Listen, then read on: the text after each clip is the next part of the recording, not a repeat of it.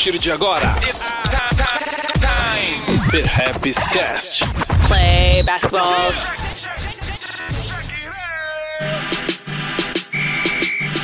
Salve, salve! Tá começando mais um Perhaps Cast e dessa vez a gente vai retomar um assunto que provavelmente se achou que já não falava, falávamos mais, que é a NBA. Fazia tempo que a gente não tocava nesse assunto, mas hoje a gente vai falar da Liga de Basquete Norte-Americana, certo? Antes de começar, aquela, aquele papo de sempre, né? Fala do Perhaps Cast para os amigos, indica, vai lá no YouTube também, segue, segue nas plataformas de música também, deixa lá o, o podcast na sua vista para quando ter episódio novo você já saber que é só dar o play, certo? Toda terça-feira a gente está lá com episódio novo, segue a gente também nas redes sociais, acompanha o perhaps.com e ó, não esquenta não que lá no descritivo tem todos os links para você direitinho, para ficar fácil, certo? Bom, como eu falei, hoje é dia de falar sobre NBA, certo? E a gente vai falar de uma relação muito legal que é do time do Brooklyn Nets com o rap, especificamente com o Notorious B.I.G.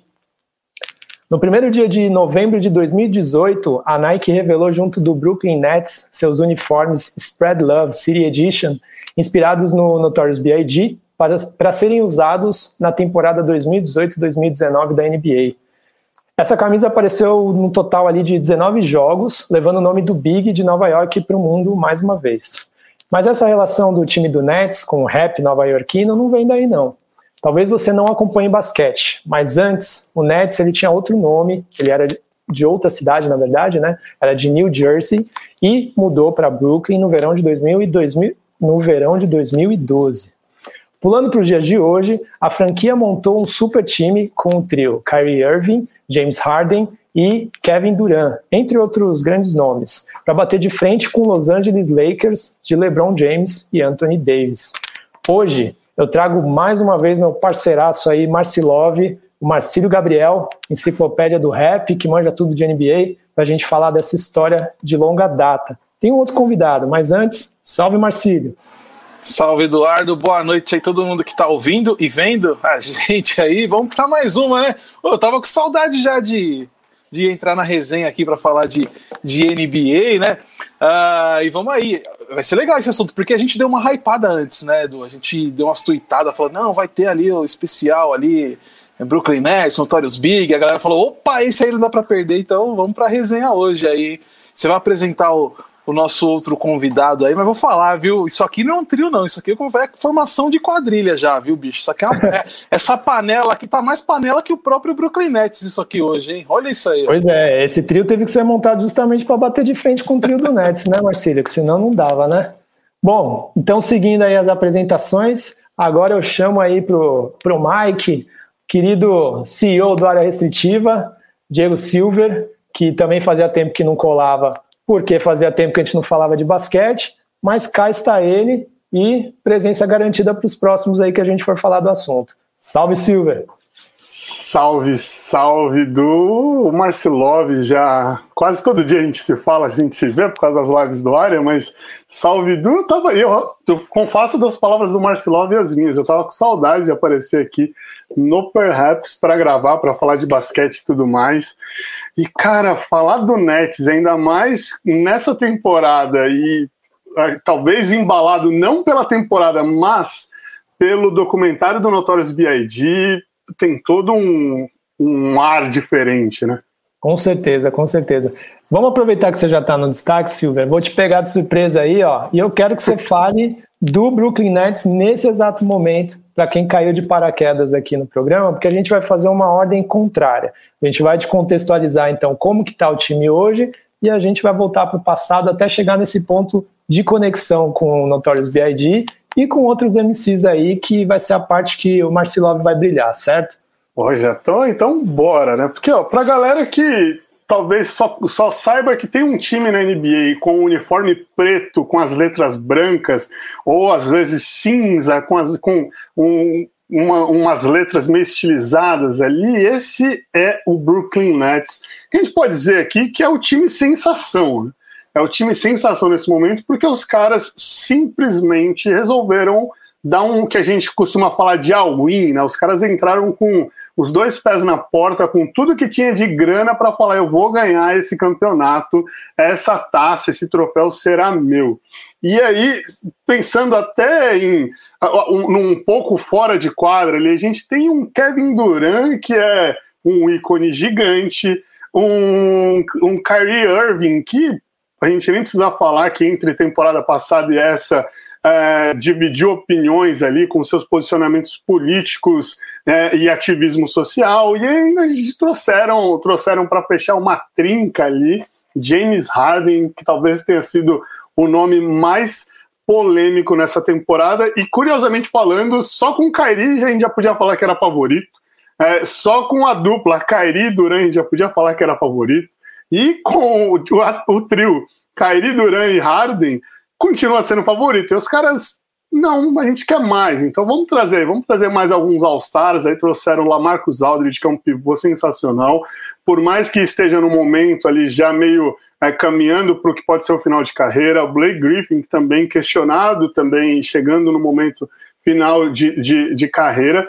E é, nessa temporada os caras conseguem mesmo sem todas as peças em quadro o tempo todo, é trazer um basquete que chama a atenção de todo mundo. É impossível você ver uma partida, você ver uma semana de highlights e não ter uma melhor, um melhor momento do Brooklyn Nets, ou por um sistema ofensivo muito bem montado, com muita bola passando de mão em mão, aquele basquete arte é, que a gente gosta de ver, que vai encantar tanto a galera que assistiu nos anos 90, como quem está assistindo agora, ou os momentos highlights com James Harden, Kevin Durant e Kyrie Irving. E já, a gente já pode falar aqui, né, né, Du? Já pode cravar aqui que provavelmente é um finalista de conferência, pelo menos. Vai.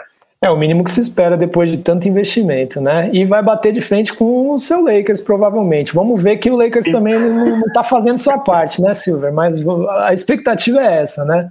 Se tem LeBron James, a gente nunca duvida, é isso. É o time com LeBron James, a gente nunca pode duvidar. É isso.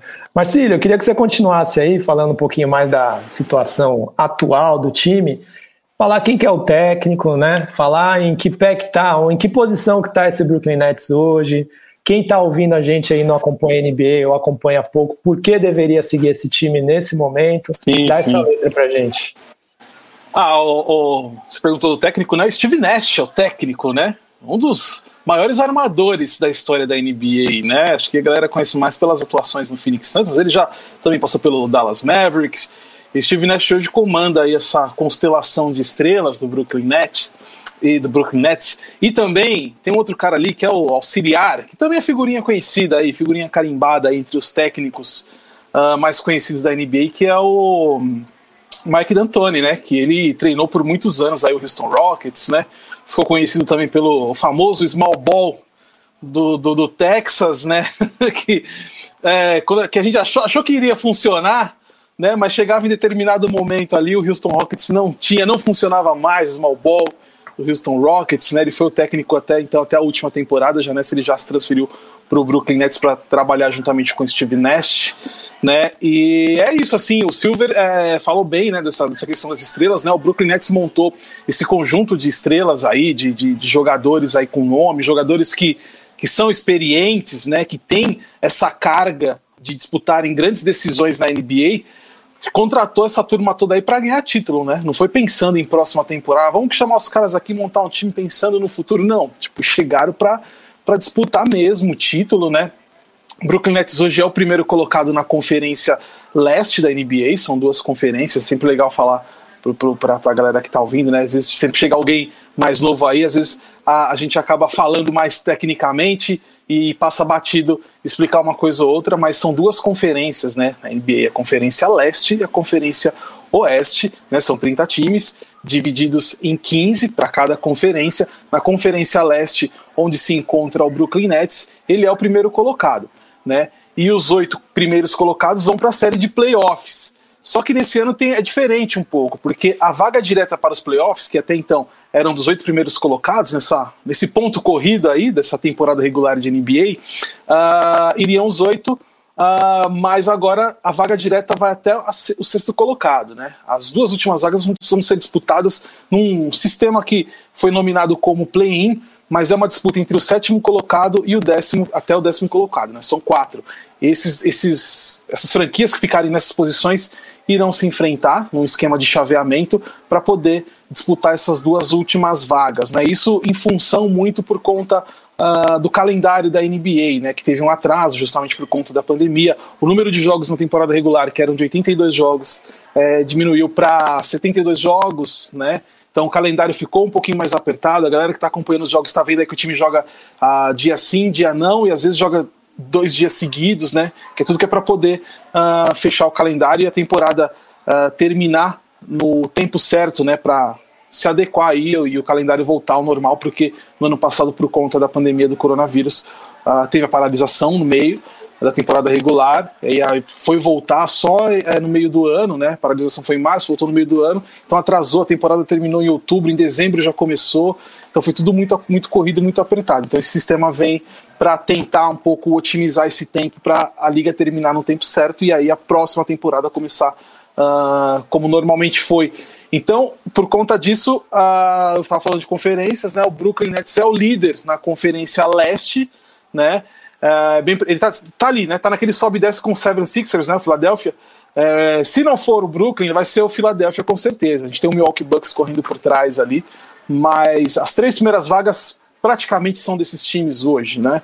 Mas o Brooklyn Nets tem tudo para ser o líder, né? E você sendo o líder uh, da conferência, você tem vantagens no playoff, que é jogar em casa, né? Por mais jogos, né? O famoso mando de, de quadra, né? Falar mando de campo, mas mando de quadra, tá? E na conferência acho que tem o Lakers aí do Silver, né? Que a gente tá falando, ah, uma possível final, Lakers e, e Brooklyn, que é justamente por isso, porque é, os vencedores uh, de suas conferências também nos playoffs, né? um enfrentar o outro ali na grande final, no famoso NBA Finals, né? E aí o Lakers, se, o Brooklyn Nets continua nessa campanha, se for é, primeiro lugar na temporada regular, campeão da Conferência Leste nos playoffs, e acontecer a mesma coisa com o Lakers do outro lado, aí a gente pode ter essa final. Mas a coisa não tá, meu, ainda falta, tem jogo ainda, se não me engano, agora a gente tá, a gente tá gravando hoje aqui, dia. Hoje que dia? Dia 10 de março. Tem mais de 20 jogos ainda para terminar a temporada regular. O Lakers hoje é o quinto colocado na Conferência Oeste, né? É, então tem muita coisa para rolar, mas é que o Silver pontuou bem. Quando você tem o LeBron James num time, ainda mais numa série de playoffs, muita coisa muda, muita coisa pode acontecer. O Lakers hoje não é o melhor time da Conferência Oeste por conta dos, dos desfalques, principalmente o LeBron James e Anthony Davis, mas uh, pode ser esse fator aí que é essencial, sempre foi quando a gente viu o LeBron James em quadra, pode ser sim, é uma possibilidade do Lakers ir para a final, mas é muito cedo para falar ainda, tá? não, não apostaria essa final ainda, no momento não. Pode crer, pode crer. É a expectativa, né? Mas ainda, mas nunca se sabe. Pode ter surpresas aí, porque tem muito time bom. É, bom, eu queria agora começar a ir para o passado. Se você está ouvindo aí, você está ansioso para saber a ligação com o Notorious B.I.G. com rap, calma aí, calma aí que a gente vai falar. A gente está indo aos poucos chegando no ponto para você se preparar para esse momento, senão nada vai fazer sentido, né? Ô Silver, sabe o que eu queria saber de você? Que você falasse um pouquinho da era antes do Brooklyn, né? Porque o New Jersey Nets, por exemplo, ele já teve grandes nomes, né? Já teve Petrovic, já teve Jason Williams, Sam Cassell, Kenyon Martin, Jason Kidd e o Stephen Marbury também, né? Que fizeram parte desse time aí já ganharam alguns campeonatos de conferência, né, da Conferência Leste, nunca ganharam a final da NBA, mas assim, tem, tem uma longa história aí por trás. Eu queria que você falasse desses tempos gloriosos aí antes de do time se tornar um parte do Brooklyn e o Marcelov já se prepara para falar dessa migração, né, de quando o time chega lá no Brooklyn e aí o, a coisa muda um pouco, né? Cara, é, é, surreal assim, porque se a gente for parar para pensar no que era o New Jersey Nets antes, o Brooklyn Nets hoje é tipo, muito, talvez mais hypado, mas isso não quer dizer que hoje tenha mais história, até porque é uma história, é uma criança comparado com o que foi o New Jersey Nets. Mas ainda assim, se a gente for olhar o que o, que o Nets já teve na história, o que Nets já marcou na história, é, a gente sempre vai lembrar de vários nomes, e você já foi aqui, ó, já de, de, de, Drazen, de Drazen Pretovic, até a gente pode colocar o Kid, né? O Kid também já passou lá. A, a, o, o Jason Williams, se eu, não, se eu, não, me engano, agora me fugiu se é Jason o primeiro nome, mas é Jason Williams, que Sim, inclusive é um cara que é um armador que, para você que está ouvindo o podcast e tal, e sei lá, você já assistiu algum desenho, algum anime de basquete, que os caras fazem aqueles passes tipo passe de mágica, que de repente ele passa a bola com o cotovelo, que de repente ele faz que vai para um lado e vai para o outro, que parece que o cara fez algum código de Game Shark no videogame. Jason Williams, procura no YouTube que você vai se satisfazer num nível gigante. Então, o, o, Nets ele foi uma grande escola de jogadores, apesar de não ter conquistado nenhum título. Se você colocar aqui Ô, Silver, qualquer... só, só, Silver, posso te interromper? Claro. Só para é, lembrar para galera que é o Jason Williams, é o, é o, não é o Jason Williams o White Chocolate, que, né, que às vezes também a, a, galera meio que dá uma confundida nesses dois jogadores aí. Né? Às vezes é procurar Sim. lá, ver que tem o do Sacramento Kings, né, mas é o, é o outro. É outro, é outro, é outro.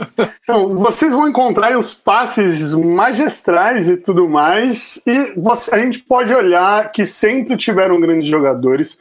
É, então a gente pode dizer que quando a gente fala de basquetebol hoje em dia, que é muito comum a gente falar que no basquete, para eles negociarem os contratos, para eles negociarem os ativos, ou você tem uma grande cultura de basquete, né? Esse time que é um time de camisa, que é um time que vai lotar ginásio, que é um time que a cidade abraça o time, ou você tem uma grande filosofia de trabalho. E o New Jersey Nets, até os últimos anos ali, pré e Brooklyn, assim, né, quando já estava encaixotando as bolas para mudança, eram as duas coisas, porque ele sempre teve um bom time, sempre teve, é, sempre teve bons jogadores, e sempre chamou atenção, sempre teve o seu ginásio, sempre teve a sua história, apesar de não ter conquistado é, nenhum título da NBA até então. Então, o que o, Nets, Brooklyn Nets, está chegando nesse momento, talvez seja o mais próximo do que o New Jersey Nets foi em toda a sua história, nessa coisa de trazer todos os jogadores é, é, de ter essa história a longo prazo, de ter essa cultura, de ter essa filosofia de trabalho. Então, galera, é que no podcast talvez eu não consiga exemplificar tão bem quanto você jogar agora no YouTube. Jason Kidd, é, é New Jersey Nets. É, Petrovic, New Jersey Nets. Jason Williams, New Jersey Nets. All-Star All Players, New Jersey Nets você sempre vai encontrar algum grande highlight, algum grande jogador, um Basketball Reference, que é um site que a gente costuma é, dar uma olhada em estatísticas para ver o que os grandes nomes faziam. Você vai encontrar é, é anos 90, anos 80, anos 2000 até então ali, é, sempre um grande jogador no New Jersey Nets. Não por menos, a gente tem agora o Brooklyn Nets tentando manter essa, esse histórico de time, esse DNA de time vencedor. Muito bom, muito bom. E aí, é, esse, esse time eu lembro que é, é, isso, né? Principalmente ali no finalzinho dele, ele, ele, ele tinha um time parrudo, né? Principalmente ali com, com o Jason Kidd. Mas aí, de repente, vem essa mudança, né? O time, ele. Que é uma coisa natural, né, Marcílio? Que os times mudem de cidade, né? Até fala um pouquinho isso pra gente, porque talvez quem não acompanha a NBA não entende muito bem, né? Por, por que, que um time, de repente, muda de cidade, deixa de existir e tal, se esse é um movimento natural na NBA. E, e queria que você começasse a falar, né, dessa chegada do time na, na cidade de Brooklyn, né? Na verdade, a chegada em Brooklyn dentro daí do, de, de Nova York, um, um, lugar que já abrigava o New York Knicks, né, que é um time enorme, que é um time que tem uma baita de uma torcida, tem uma baita de uma arena e tem um baita de um valor, mesmo não tendo um grande time há muito tempo, né? E explica um pouquinho desse contexto histórico para a gente aí, Marcelo. É, o, o Brooklyn Nets hoje é, tem muito a ver é, com o New Jersey Nets, que na verdade nem era o New Jersey Nets. O, o Nets sempre foi de Nova York, né? antes mesmo de ser Nets. Né? A gente vai pegar, vou aproveitar que o Silver trouxe o contexto, contexto histórico, eu vou, vou puxar um pouquinho para esse lado também, até para a gente entender muita coisa, e principalmente o porquê da rivalidade com o Knicks, né? Que muita gente hoje fala, ah, mas o, o, o Nets não é. Knicks e Nets não é clássico só porque o Brooklyn montou um time de estrelas. Não, é clássico sim, gente, há muitos anos. Há muitos anos, porque o Nets, ele é originalmente de Nova York. Tá? O, o Nets surgiu né, em, em 67 né, é, como New York Americans. Vocês sabem disso aí. Que, quando ainda era a ABA, né? Que era uma liga antes de, de ser fundida para se tornar o que é a NBA que a gente conhece hoje, né?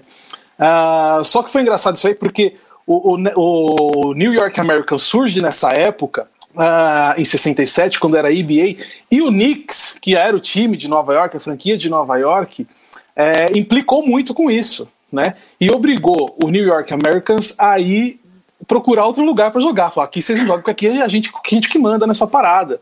Rolou isso, rolou essa pressão, né? Então eles escolheram uh, New Jersey para mandarem seus jogos, né? Mas aí, é, é, mesmo com, com jogando em New Jersey, eles continuaram jogando com o nome oficialmente uh, New York Americans, né? E aí muita gente até falava é New Jersey Americans, né? Mas oficialmente eles não podiam mudar o nome naquela altura do campeonato. Oficialmente era New York Americans, mas a galera começou a chamar como New Jersey Americans, né? E aí depois de um, de um tempo, é, porque assim naquela época tinha muito problema, a estrutura era muito ruim, né? É, então, assim, às vezes é, tinha um ginásio para cada cidade, um ginásio para cada time, os ginásios, a estrutura não eram tão boas. Às vezes o ginásio se, se, é, tinha jogo de basquete num dia, no outro dia tinha festa de casamento, tá ligado? Então, às vezes tinha rolava esse lance de, de alugar, né? Os proprietários do, da, dos ginásios alugavam para outras coisas. E aí, certa vez, é, isso começou a conflitar em New Jersey pro, pro New, York, New York Americans. Uh, que, tipo, tava rolando aluguéis do, do, do, do ginásio para outras atividades. Aí os caras falaram, meu, deixa quieto, vamos procurar outro lugar. Aí eles vão para Long Island, eles voltam para Nova York, né? Eles vão para Long Island e, e aí o, o, o Knicks de novo vai lá e começa a encrencar com os caras, né? E aí é, o, o, o, Nets, depois de um tempo, fala: não, chega, pera, acabou, para com isso. Se eu não me engano, teve até, eles tiveram até que pagar uma multa, porque o Knicks. Uh, eu, eu, posso buscar essa, essa, essa informação depois, que eu acabei nem, nem, nem lembrando de atrás, eu lembrei agora que antes de mudar para New Jersey Nets, os Knicks também encrencaram com os caras por conta do nome por usar novamente Nova York, entendeu? Assim, era uma, era uma ciumeira danada. E o Knicks na época não precisava, porque o Knicks era um, era um super time, assim, né? Como posso dizer assim, na questão de, de ser grande, grande, né? Grande não, mas tipo, de ser uma das principais franquias ali, né? Só que ficou uh, extremamente incomodada com, com essa ascensão, né, do, do, do Nets, né? E aí os caras falam, então vamos voltar para New Jersey. Só que agora a gente vai mudar de vez o nome, então vai ser New Jersey. Aí o nome Nets veio por quê? Porque de certa forma eles não queriam se desconectar de Nova York também.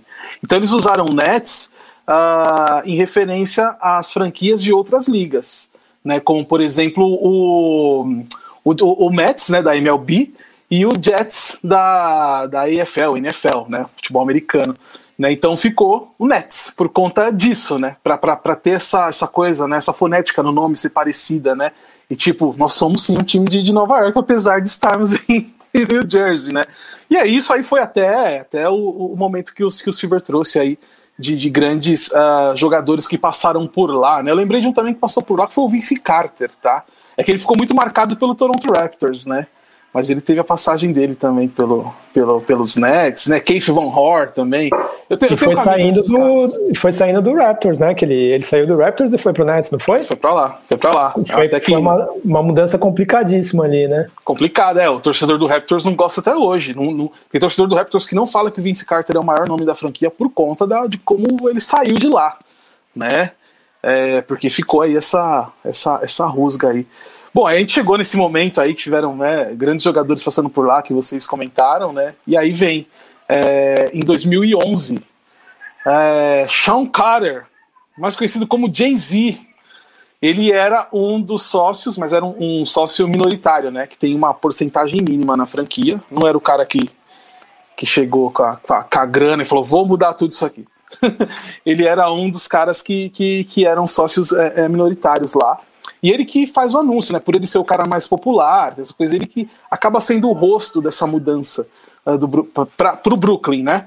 Uh, e aí ele anunciou em setembro de 2011, foi isso, né? Porque a franquia muda em 2012. Ele anunciou que iria sair de New Jersey, né? Iria voltar para Nova York e passaria a se chamar Brooklyn Nets, né? E antes disso, de Brooklyn Nets, ainda teve vários uh, uh, nomes que foram cogitados, né?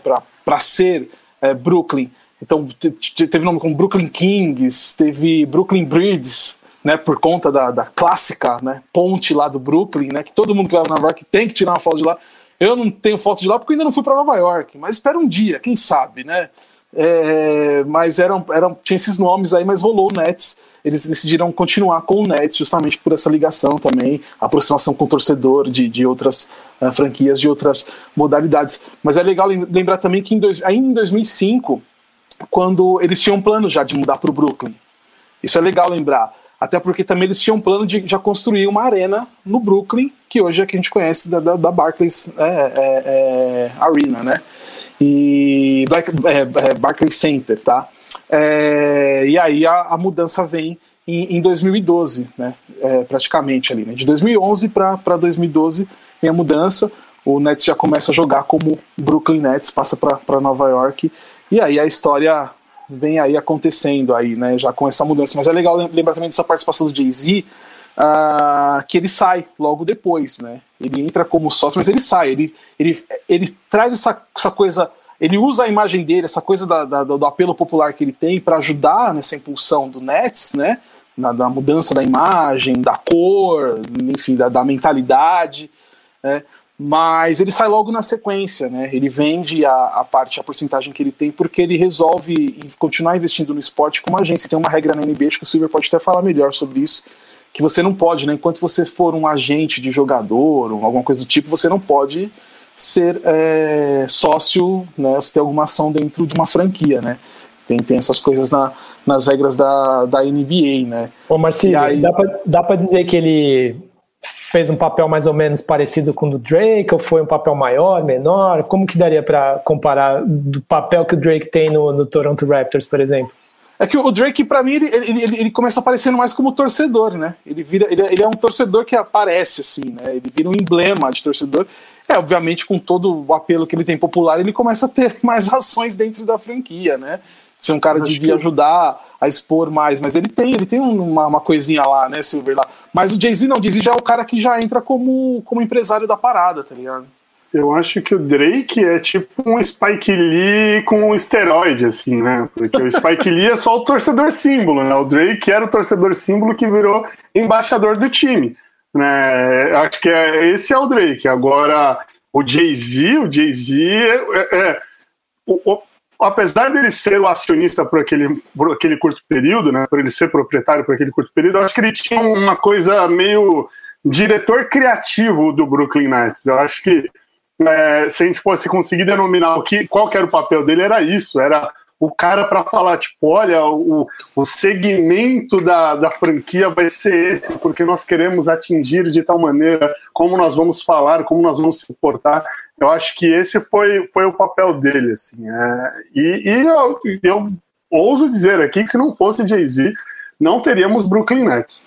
Até porque ele é do Brooklyn também, né? Então tem, ele sempre trouxe isso nas músicas dele, né? Então o Jay-Z é um símbolo do Brooklyn, né? Antes mesmo de, de Brooklyn Nets, né? Ele como rapper, né? Assim como, como foi o Notorious Big, a gente vai falar mais pra frente do Big. O Jay-Z então ele já traz, então ninguém melhor que ele para usar essa imagem, né? Essa questão de apelo popular para colocar o Brooklyn Nets nesse, nesse, nesse eixo aí, né? De, de imagem, né? De marketing também, né? Puta, ninguém melhor que Jay-Z, cara foi, foi um negócio muito acertado, assim. O sabe? homem sabe, né, Marcelo? Muito, muita, muita jogada de mestre, o homem sabe. Não, e, e, olha que da hora, eu tava vendo aqui enquanto vocês falavam que o, nessa época, né, é, só, só tinha nascido a Blue Ivy, né? Então o, o, homem estava no momento criativo ali, né? Na, a, a, filha dele, a primeira filha dele com a Beyoncé, e ele tinha acabado de lançar o Watch the Throne com o Kanye, né? Então era um momento de, se a gente for contextualizar no rap, Marcílio se prepare para falar um pouquinho disso, né? Mas o Watch the Throne foi um disco que fez bastante sucesso pelo simples motivo de juntar Jay-Z e Kanye numa, numa produção em que os dois né, tinham um papel forte, ali os dois rimando, com muita produção do Kanye.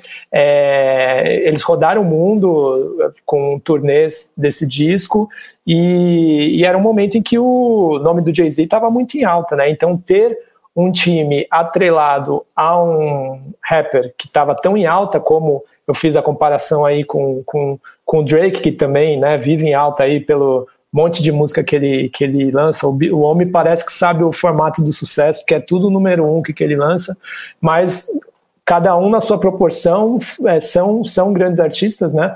E o Jay-Z em 2012 ele estava com esse lançamento aí que botou o seu nome ainda mais em evidência. O homem nem precisa de ter um grande lançamento para estar tá em evidência, né? Mas tendo o, o Watch the Throne um pouco mais ainda, né?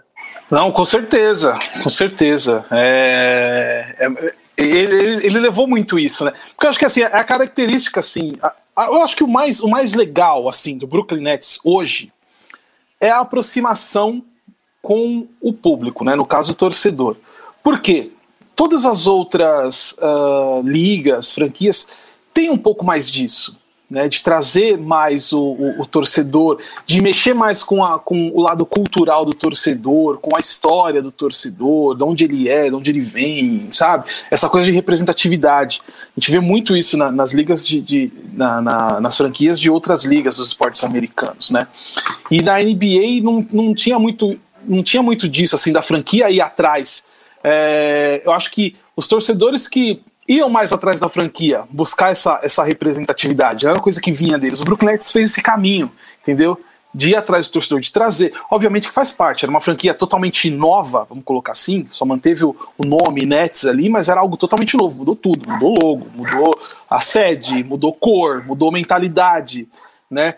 Porque até mesmo depois desse período que, que vocês estavam falando, né, desses jogadores passaram, o, o, o, Nets ficou meio que ali, né? E não teve nada. O Nets quando chega, o Brooklyn Nets quando chega, já chega trazendo Paul Pierce, Kevin Garnett, sabe? São nomes assim para trazer esse impacto também, né? Dessa mudança. Deram Williams, né?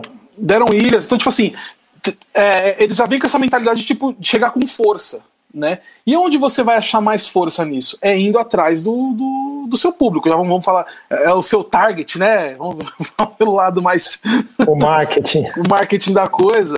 Você vai no torcedor, entendeu? Então, e, e, e é, uma, e é uma transição difícil para o torcedor. Por exemplo, é, você mudar a franquia da forma como, como foi mudada, para o torcedor entender, é, leva tempo. Para pelo menos aqueles que querem continuar torcendo. Tem outros que falam, ah, sai fora, desencana, vou torcer, vou torcer para qualquer um, menos pro Knicks. Vai torcer para outra franquia. É, vamos dar um exemplo disso, o Seattle Supersonics e o OKC, cara. Torcedor do Sonics não é torcedor do OKC. Não sei, é, faltou essa, essa habilidade de poder fazer essa transferência. Tudo bem que foi totalmente diferente. É, é, o, o Seattle Supersonics, se você, Eduardo Silva, quiserem comprar, abrir uma franquia em Seattle, vocês podem usar o Seattle Supersonics, porque eu, as cores estão disponíveis, o nome, né? Não foi uma coisa que pegou totalmente, mas, mas trouxe, tipo, mudou. É, a, o, como é que é o nome dele, do, do, do? Eu falei, eu falei dele desses dias, esqueci o nome dele. Uh, que transformou para o OKC. Ele, ele só pegou a, a, o licenciamento, assim, de ter uma franquia né, através desse espaço que, que o Sonics deixou. Mas é isso que aconteceu. mas, mas aproveita e fala mais pra gente sobre se é um movimento natural na NBA, se tem outros times que mudaram de cidade, só pra galera que não manja disso entender o contexto. Sim, sim, não, falo sim. E é, só para finalizar, eu acho que é isso que faltou, coisa que o Brooklyn fez. E tipo, a gente vai mudar, mas a gente quer manter você aqui com a gente, falando diretamente pro torcedor.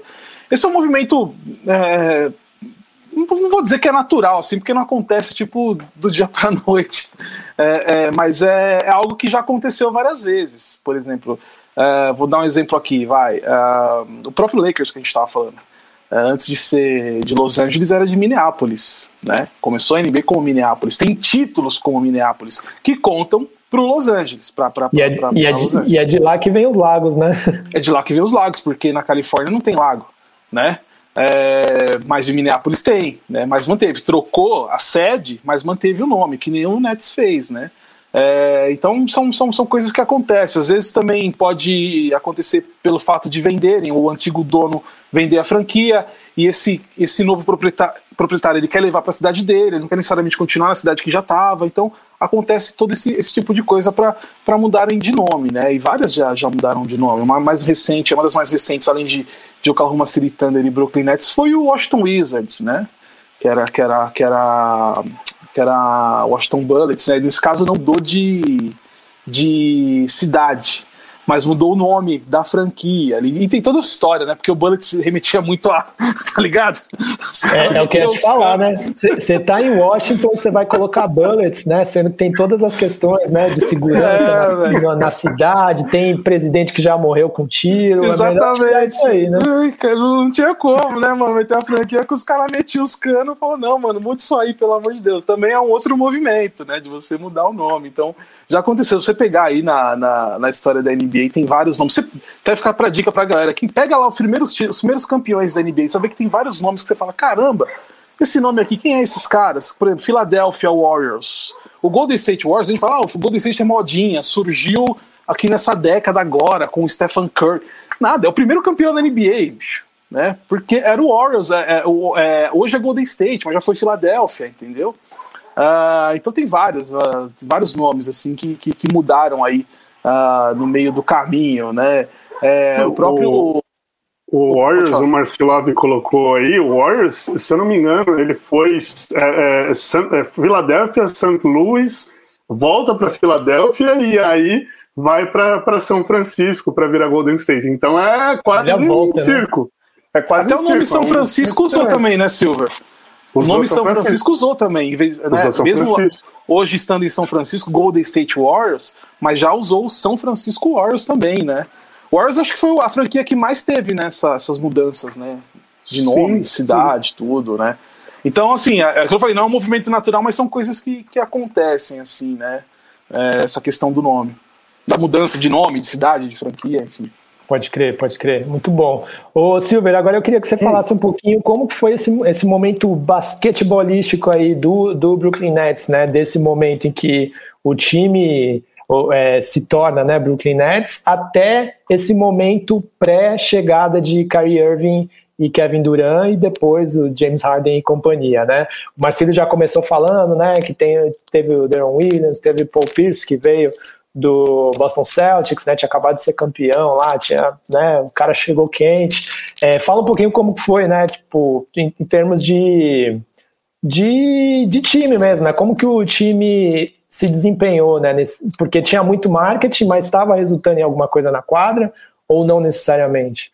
Eu acho que, é, eu acho não. A gente pode colocar o, o Nets em três, em três bons momentos, que ele montou teoricamente três boas equipes, ele começando com o começo com Garnett, Pierce, Deron Williams é, e tudo mais, mas nesses três momentos, acho que foi uma. É, é, ou de agora é o terceiro, né? Então, os dois primeiros momentos foi um negócio muito expectativa. Era, eles, eles meio que eles pegaram todos os jogadores que ou estavam no meio final para a carreira ou eram jogadores de segunda linha, assim. Por exemplo, o próprio Deron Williams, quando ele chegou no Brooklyn Nets, é, ele era considerado um jogador um degrau abaixo do Kobe Bryant, por exemplo. Então era tipo, ah, eu não, eu não posso ter um, Kobe Bryant, mas eu posso ter um Deron Williams. Então todo mundo que eles foram pegando era isso, assim, tipo, ah, vamos, vamos pegar a segunda linha da nata da NBA. E eu não tô falando. E quando a gente fala segunda linha da nata da NBA, a gente tá falando de segunda linha dos melhores jogadores do mundo. Né? Não é que o cara é ruim, não, tipo, é a segunda linha do melhor, assim. Tipo, é a gente tá pegando, tipo, o segundo, o segundo melhor armador, o segundo melhor pivô, o segundo melhor ala. Então era tudo nesse, nesse sentido. Mas... Pô, Silvio, eu queria, eu queria o, o, a segunda linha da NBA jogando no Coringão aqui no NBB. Fácil. Nossa senhora, hein? Eu, eu pensei que você ia falar no Chicago Bulls, Marcelo. Você foi até mais longe. É que ele tá felizão com o Bus, ó. Por isso que ele não falou nada do Bus, ó lá. Tá satisfeito, né? Nico... Domingo é meu dia, Vucevic é minha religião, amigo. Então tá, tá tudo certo. Mas veio, veio assim, e com isso acho que eles colocaram um marketing, é, uma coisa muito pesada em cima. Tipo, a gente ser a segunda melhor linha não quer dizer que nós seremos o segundo lugar. A gente vai tudo para primeiro. Então tinha essa expectativa a mais do que era o time. É, é, eles montaram um time de Kardashians esperando ganhar um título e não chegou. Então ficou a expectativa dos Kardashians é, é nisso. E Ô, é Silvia, muito curioso. Desculpa te interromper, mas além, eu queria que você me falasse, além de como estava o Nets, quem, quem que estava ali de, de, de, time que poderia incomodar o Nets na Conferência Leste, né? Que eles tiveram que bater de frente? porque vinha numa decadência ali do Boston Celtics, né? Tinham outros times que estavam crescendo. Cara, mas se a gente for pegar o leste, é, em, o leste nessa época, temos um grande jogador é, que começa a ir para enveredar para aquele lado, e temos também o Miami Heat, que já tinha o seu Dwayne Wade. É, teve, se a gente for falar como o Marcelo colocou, né, foi 2011 e 2012. O Dwayne Wade, que desde o título uh, do, do, do o título junto com o Shaquille O'Neal ainda, por exemplo, é, que seguia lá e conseguia manter um time coeso, um time unido, e aí nesse período, nessa última década fechada, é, chega o momento de vir Chris Bosh, de vir LeBron James para o Miami Heat, aí não tem, a gente não, não consegue não consegue falar muita coisa, porque o, o homem estava naquele lado, né? Não, não, tem, não tem como fugir, assim. É, é isso, LeBron James chegou num lado da conferência, você já tem certeza que você tem uma chance a menos de pelo menos ser finalista da NBA. A cada degrauzinho essa chance vai, vai diminuindo. Mas e a, a, década, a década daquele período era, era, era toda, toda do LeBron. Mas é, eu, eu vejo que foi muito isso, Du. Foi muito o, as expectativas acima do que eles queriam. E eu acho que eles inverteram a chavinha agora. A gente for pegar os últimos três anos de Brooklyn Nets, que eu, eu até entendo que foram os, os, esses três últimos anos foram os anos mais. Vamos olhar o Brooklyn, vamos olhar o Bronx, vamos trazer essa torcida para cá. Então, virou um. É, é, é o que o, o, o Marcílio colocou e eu acho que é a melhor definição. Eles, em vez deles esperarem a torcida apoiar o time, o time passou a apoiar a torcida. Então, pareceu que a expectativa que tinha até, esse, esse, até três anos atrás, que era a expectativa do time pelo marketing que eles faziam, que eles faziam, perdão, eles colocaram, o time colocou no Brooklyn. Né? É, e aí muda de figura e vira um negócio independente do LeBron James uh, estar, no, estar no Miami Heat, ou ele mudar de conferência, ou ele voltar para ficar essa coisa, independente de ser uma década que foi um reino é, entre Miami Heat, é, é, Golden State Warriors e Cleveland Cavaliers, né, que a gente não consegue falar outras três franquias diferentes na última década. É, a gente pode colocar ali no meio, no meio disso um San Antonio Spurs e um Dallas Mavericks, né, porque fora, fora essas duas franquias, que outro time conseguiu bater de frente?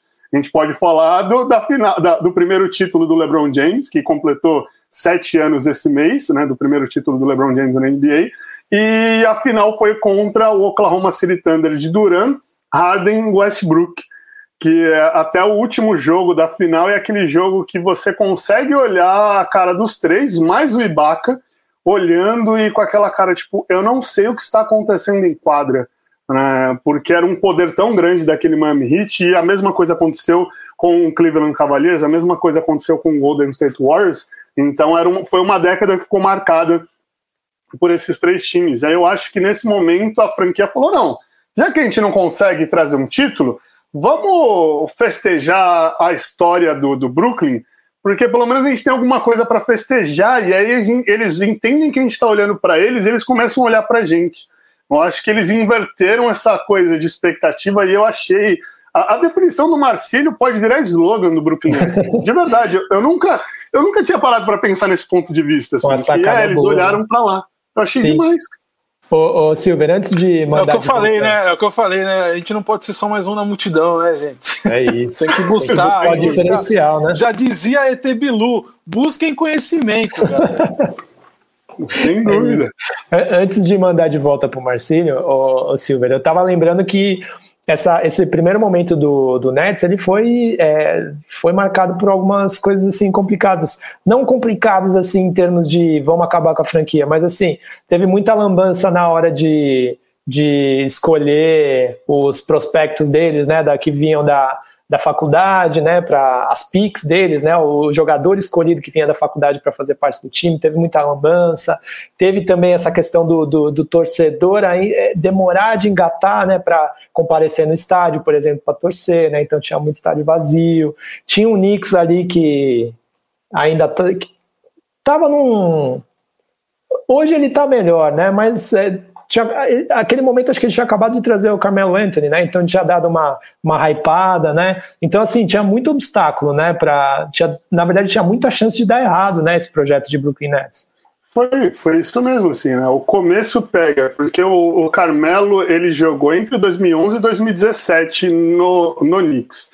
E ele chega no Knicks depois dele quase ter sido campeão no, no Denver Nuggets, né?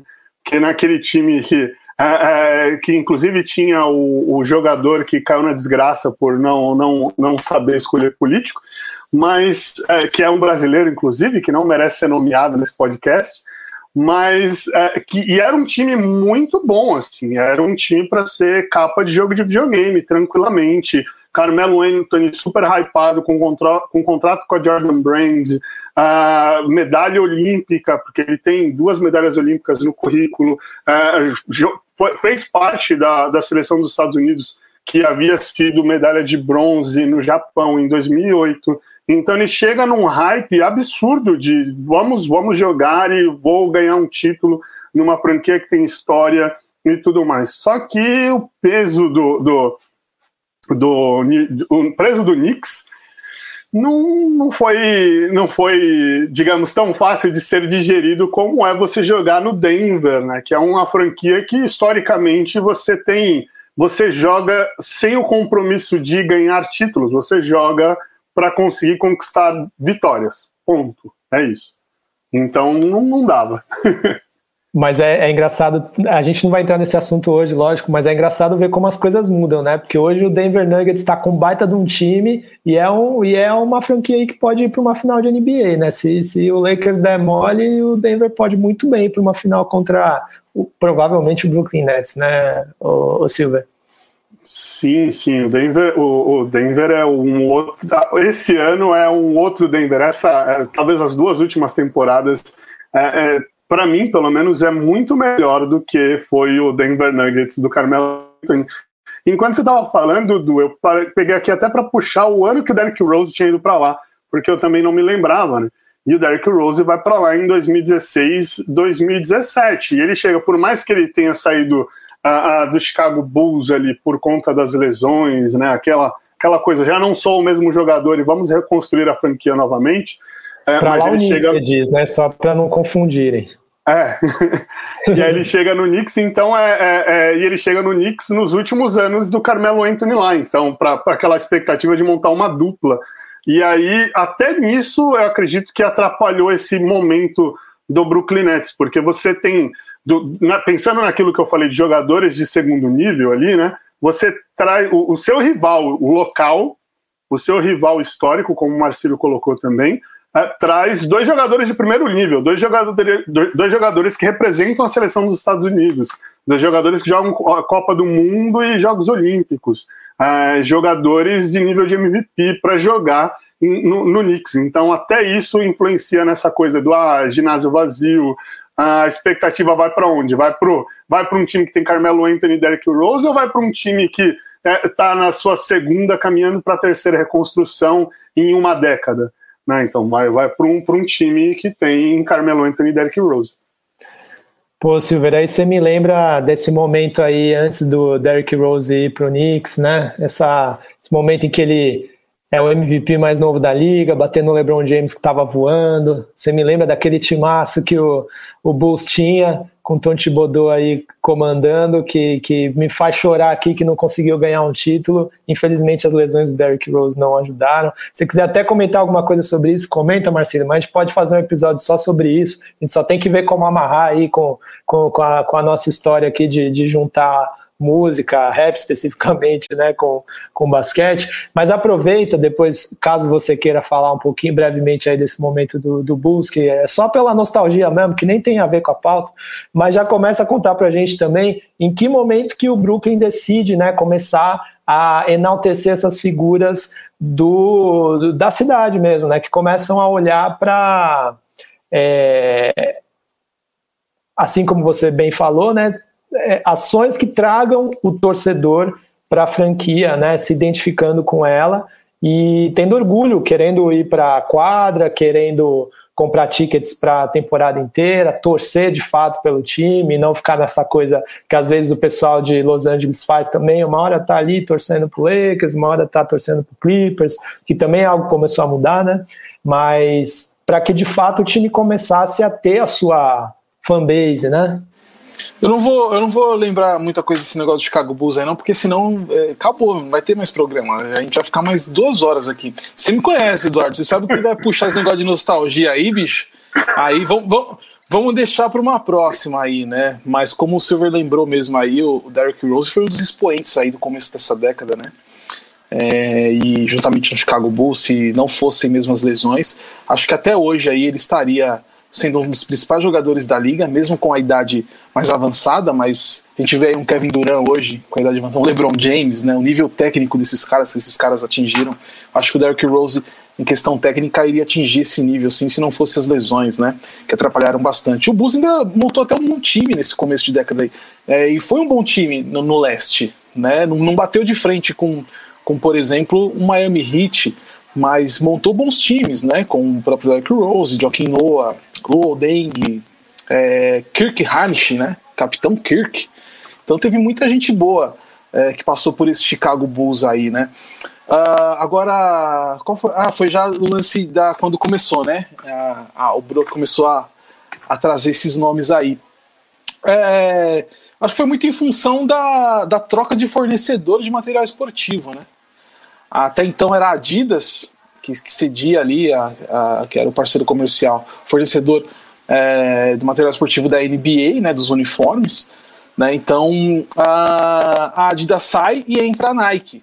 Né, e entra também nesse. Foi bem nessa época aí, 2017 e tal, né? É, é, a, a, Nike entra, começa a fornecer material esportivo e ela muda as nomenclaturas dos uniformes. Porque até então era, era o básico que a gente conhecia, né? O home e o away, né? Jogando em casa, jogando fora.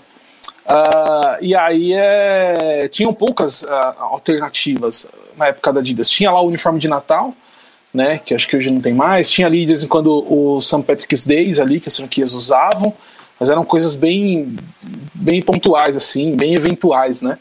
A Nike chega mudando esse padrão de, de, de uniforme e colocando mais uniforme dentro da quadra.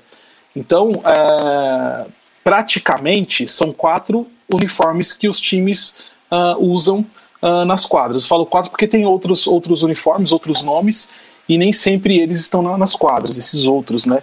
Eu vou, vou rapidamente falar sobre isso, tá, para a gente não, não, perder muito tempo nesse papo de, de, de nome de camisa, porque é, é interessante, porque é, é, tá justamente aí esse ponto da, dessa conversão do Brooklyn Nets a, a trazer as personalidades para figurarem os uniformes da franquia. Mas é, tinha ali o, o, o Icon Edition, que é o, a camisa colorida, por exemplo, do Chicago Bulls, é a vermelha. A Association, né? E a, e a, vermelha, essa Icon, é que geralmente joga fora de casa. A Association, que é a branca, né? Que toda franquia tem, que geralmente joga dentro de casa. Aí nisso tem a Statement, que é uma camisa que representa a franquia, né? Ah, por exemplo, vou dar um exemplo: a camisa statement uh, do Lakers, do nosso glorioso Diego Silva, é aquela roxa, né? Clássica também, que todo mundo conhece. Ah, aí tem a City Edition. A City Edition já é uma homenagem da franquia para a cidade. Né? Além dessas, essas quatro são as que as franquias usam dentro da quadra, para jogo, né? que tem uma, uma rotatividade maior de uso.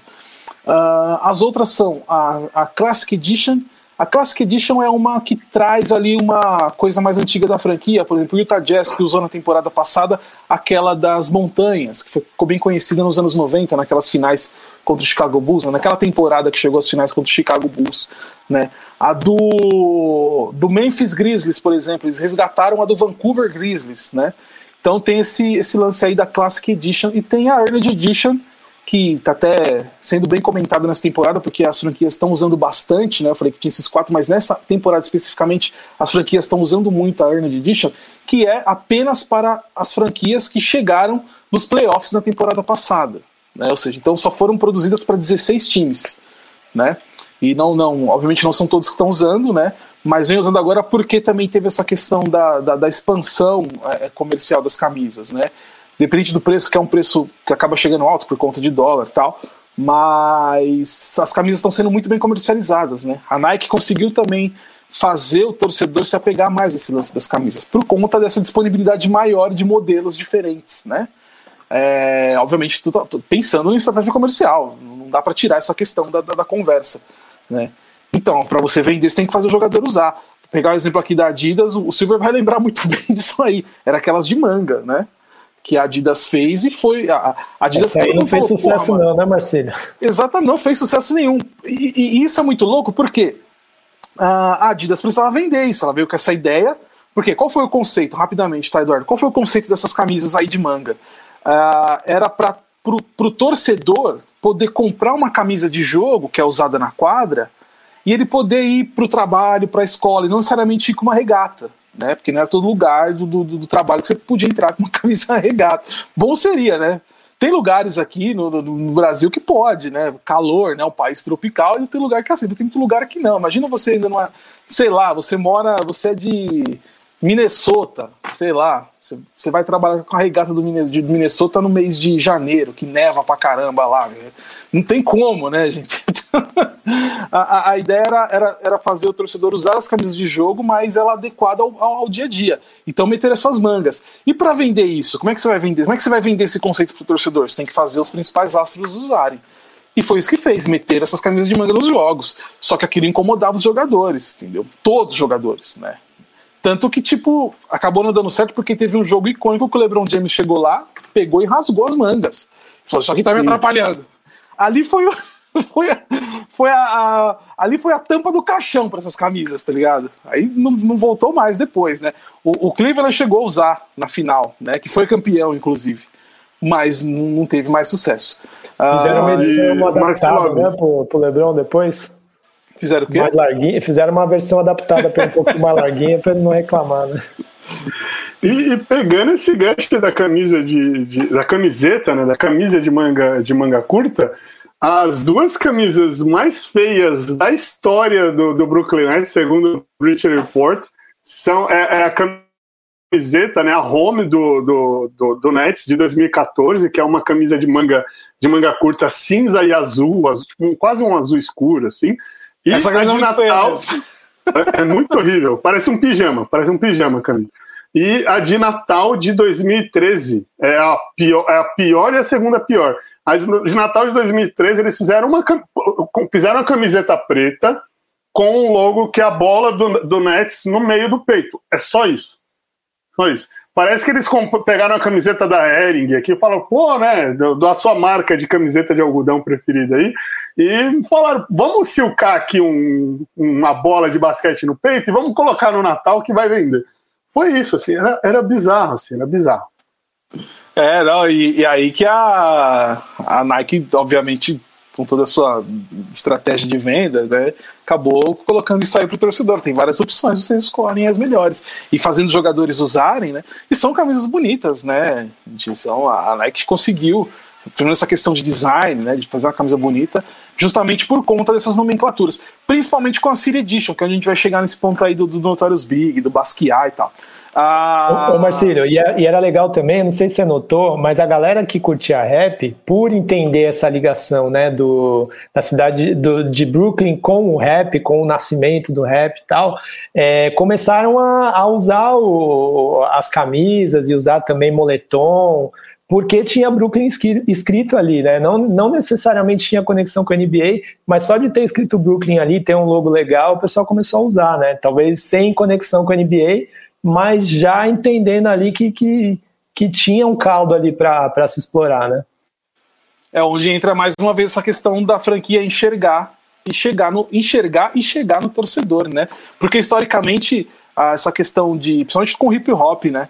Os artistas, é, os próprios fãs de hip hop sempre usaram camisas de basquete, independente do time, independente da cidade né? Sempre porque é a questão do estilo, do, do lifestyle da coisa, da, da, da, cultura, tem o lance do tênis também, sabe? Vai muito da questão da moda, né?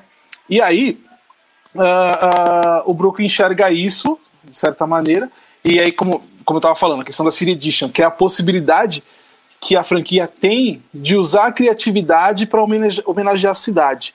O Brooklyn vai lá e faz isso. Só que ele faz de uma maneira diferente, porque todas as franquias da NBA usaram realmente pontos, ou ponto turístico, ou alguma história da cidade, e trouxeram e levaram isso para as camisas. Né? Vou dar um exemplo aqui. A camisa do, vai, do Chicago Bulls dessa temporada, a City Edition, ela lembra o teatro de Chicago. Né? a tipografia, as cores, a, a camisa ela é uma, uma camisa que não, é, não chega a ser preta nem cinza, ela tem uma cor de noite mesmo, né?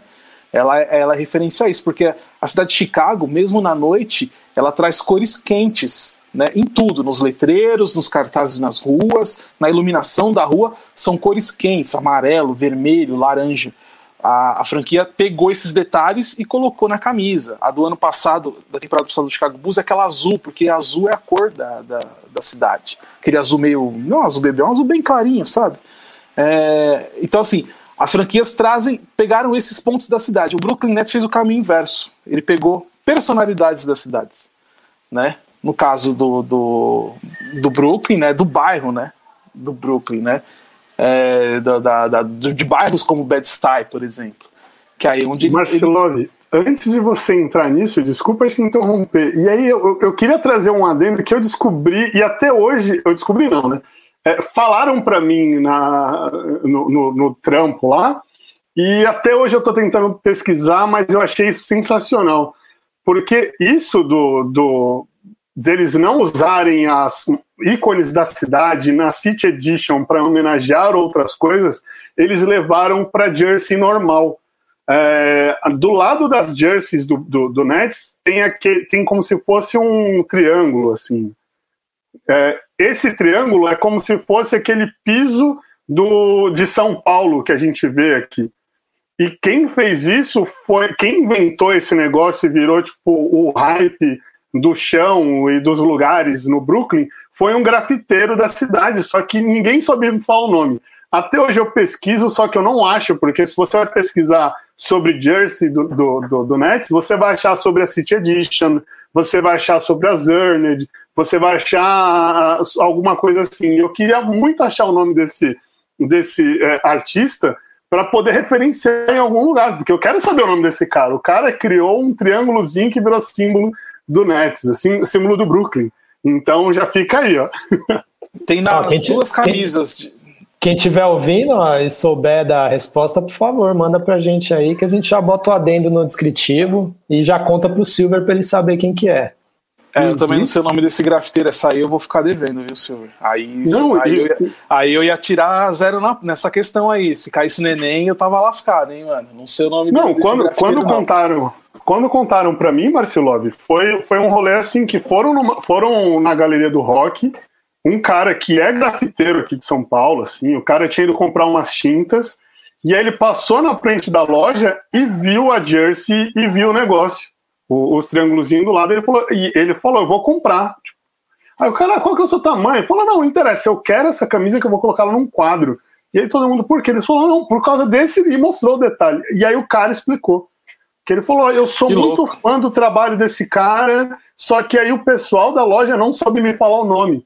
E eu falou, o cara falou: sou muito fã do trabalho desse cara, eu quero essa jersey para colocar num quadro em casa, porque eu estudo o trabalho desse cara. Então eu quero. Tipo, é, é, o cara pegar a City desse ano, que é do, do Basquiat, e falar: eu vou colocar essa camisa num quadro, que é do Basquiat, mas era camisa normal, que era home a, a away, do, que seria home away, né? Colocar lá e falar: não, toma, vou colocar aqui e já era. Não, é muito louco isso porque essa é uma informação que acho que, pô, é, foi um grafiteiro que passou, porque ele conhece, né? Já é o Sim. universo dele ali, né? Porque Ô, Marcelo, e, muito. E aproveitando, né, o, o ensejo, é, deixar cravado aqui que o grafite não está morto, né? E segue a rima. Ah, a gente, tem, a gente, tem, a gente precisa parar de dar palco para maluco, mano. Essa aqui é a real, tá ligado? O, o, o, onde eu tava? O, é o universo dos caras. Os, caras. os, caras vão bater o olho e vão, vão sacar na hora. E eu pesquiso muito sobre lance de camisas, né? É, e Silver, te juro que eu não. De todo, tudo que eu pesquisei, né? Porque assim, porque no Brasil tem, são raras informações sobre camisas, né? É, a gente acaba tendo que recorrer para a gringa. Muitas vezes, ou na maioria das vezes. E, e eu não vi sobre isso, assim, né? É interessante, eu vou, vou pesquisar, eu quero saber mais. E é muito louco que essas camisas, tanto a, a, a, a Icon Association, vai falar Home Away, né? A Icon Association, que é a branca, e a preta, você pegar, eu tenho aqui, aqui, puta, não vou levantar aqui, mas é, você tem esses detalhes do, na lateral, você passa a mão e é em alto relevo esses. esses não, não chega a bem ser um triângulo, é tipo um, um Vzinho, é uma né? seta, né? Um V de cabeça para baixo. Assim. É, exatamente. Aí você passa a mão, ela tá em, tá em alto relevo, assim, tem na branca e na, e na preta. E é uma. Eu estou falando da Swingman, na, na autêntica provavelmente tem também, tá? é, autêntica que os caras usam na quadra. Mas a Swingman, que é vendida pro torcedor, tem. Se você comprar, você que tem a camisa do Brooklyn Nets aí, a branca ou a preta, você passar a mão, você vai, você vai sentir isso aí, né? E aí é onde eu tava. Onde eu ia, ia, chegar na questão da representatividade, o Brooklyn Nets vai, em vez de homenagear, pegar um ponto dessa. Em vez de ele pegar a ponte do Brooklyn para fazer uma camisa, ele pegou o Notorious Big, entendeu? Ele pegou uma personalidade, né? É, aí entra nesse lance que você levantou, né? Porque é a conexão que já tinha o hip hop também com as camisas de basquete, independente do time, da cidade, já fazia parte do estilo, né? E aí dentro dessa ideia de trazer o torcedor também, você coloca um artista para representar a camisa, um artista do tamanho do Big, com a expressão que o Big tem, do hip hop, importante para o Brooklyn. Aí a gente vai entrar naquele assunto que a gente estava falando antes. Os caras foram direto no torcedor para trazer o torcedor para a franquia e não esperar o torcedor vir, vir torcer para a franquia, né? Então é tudo bem amarrado.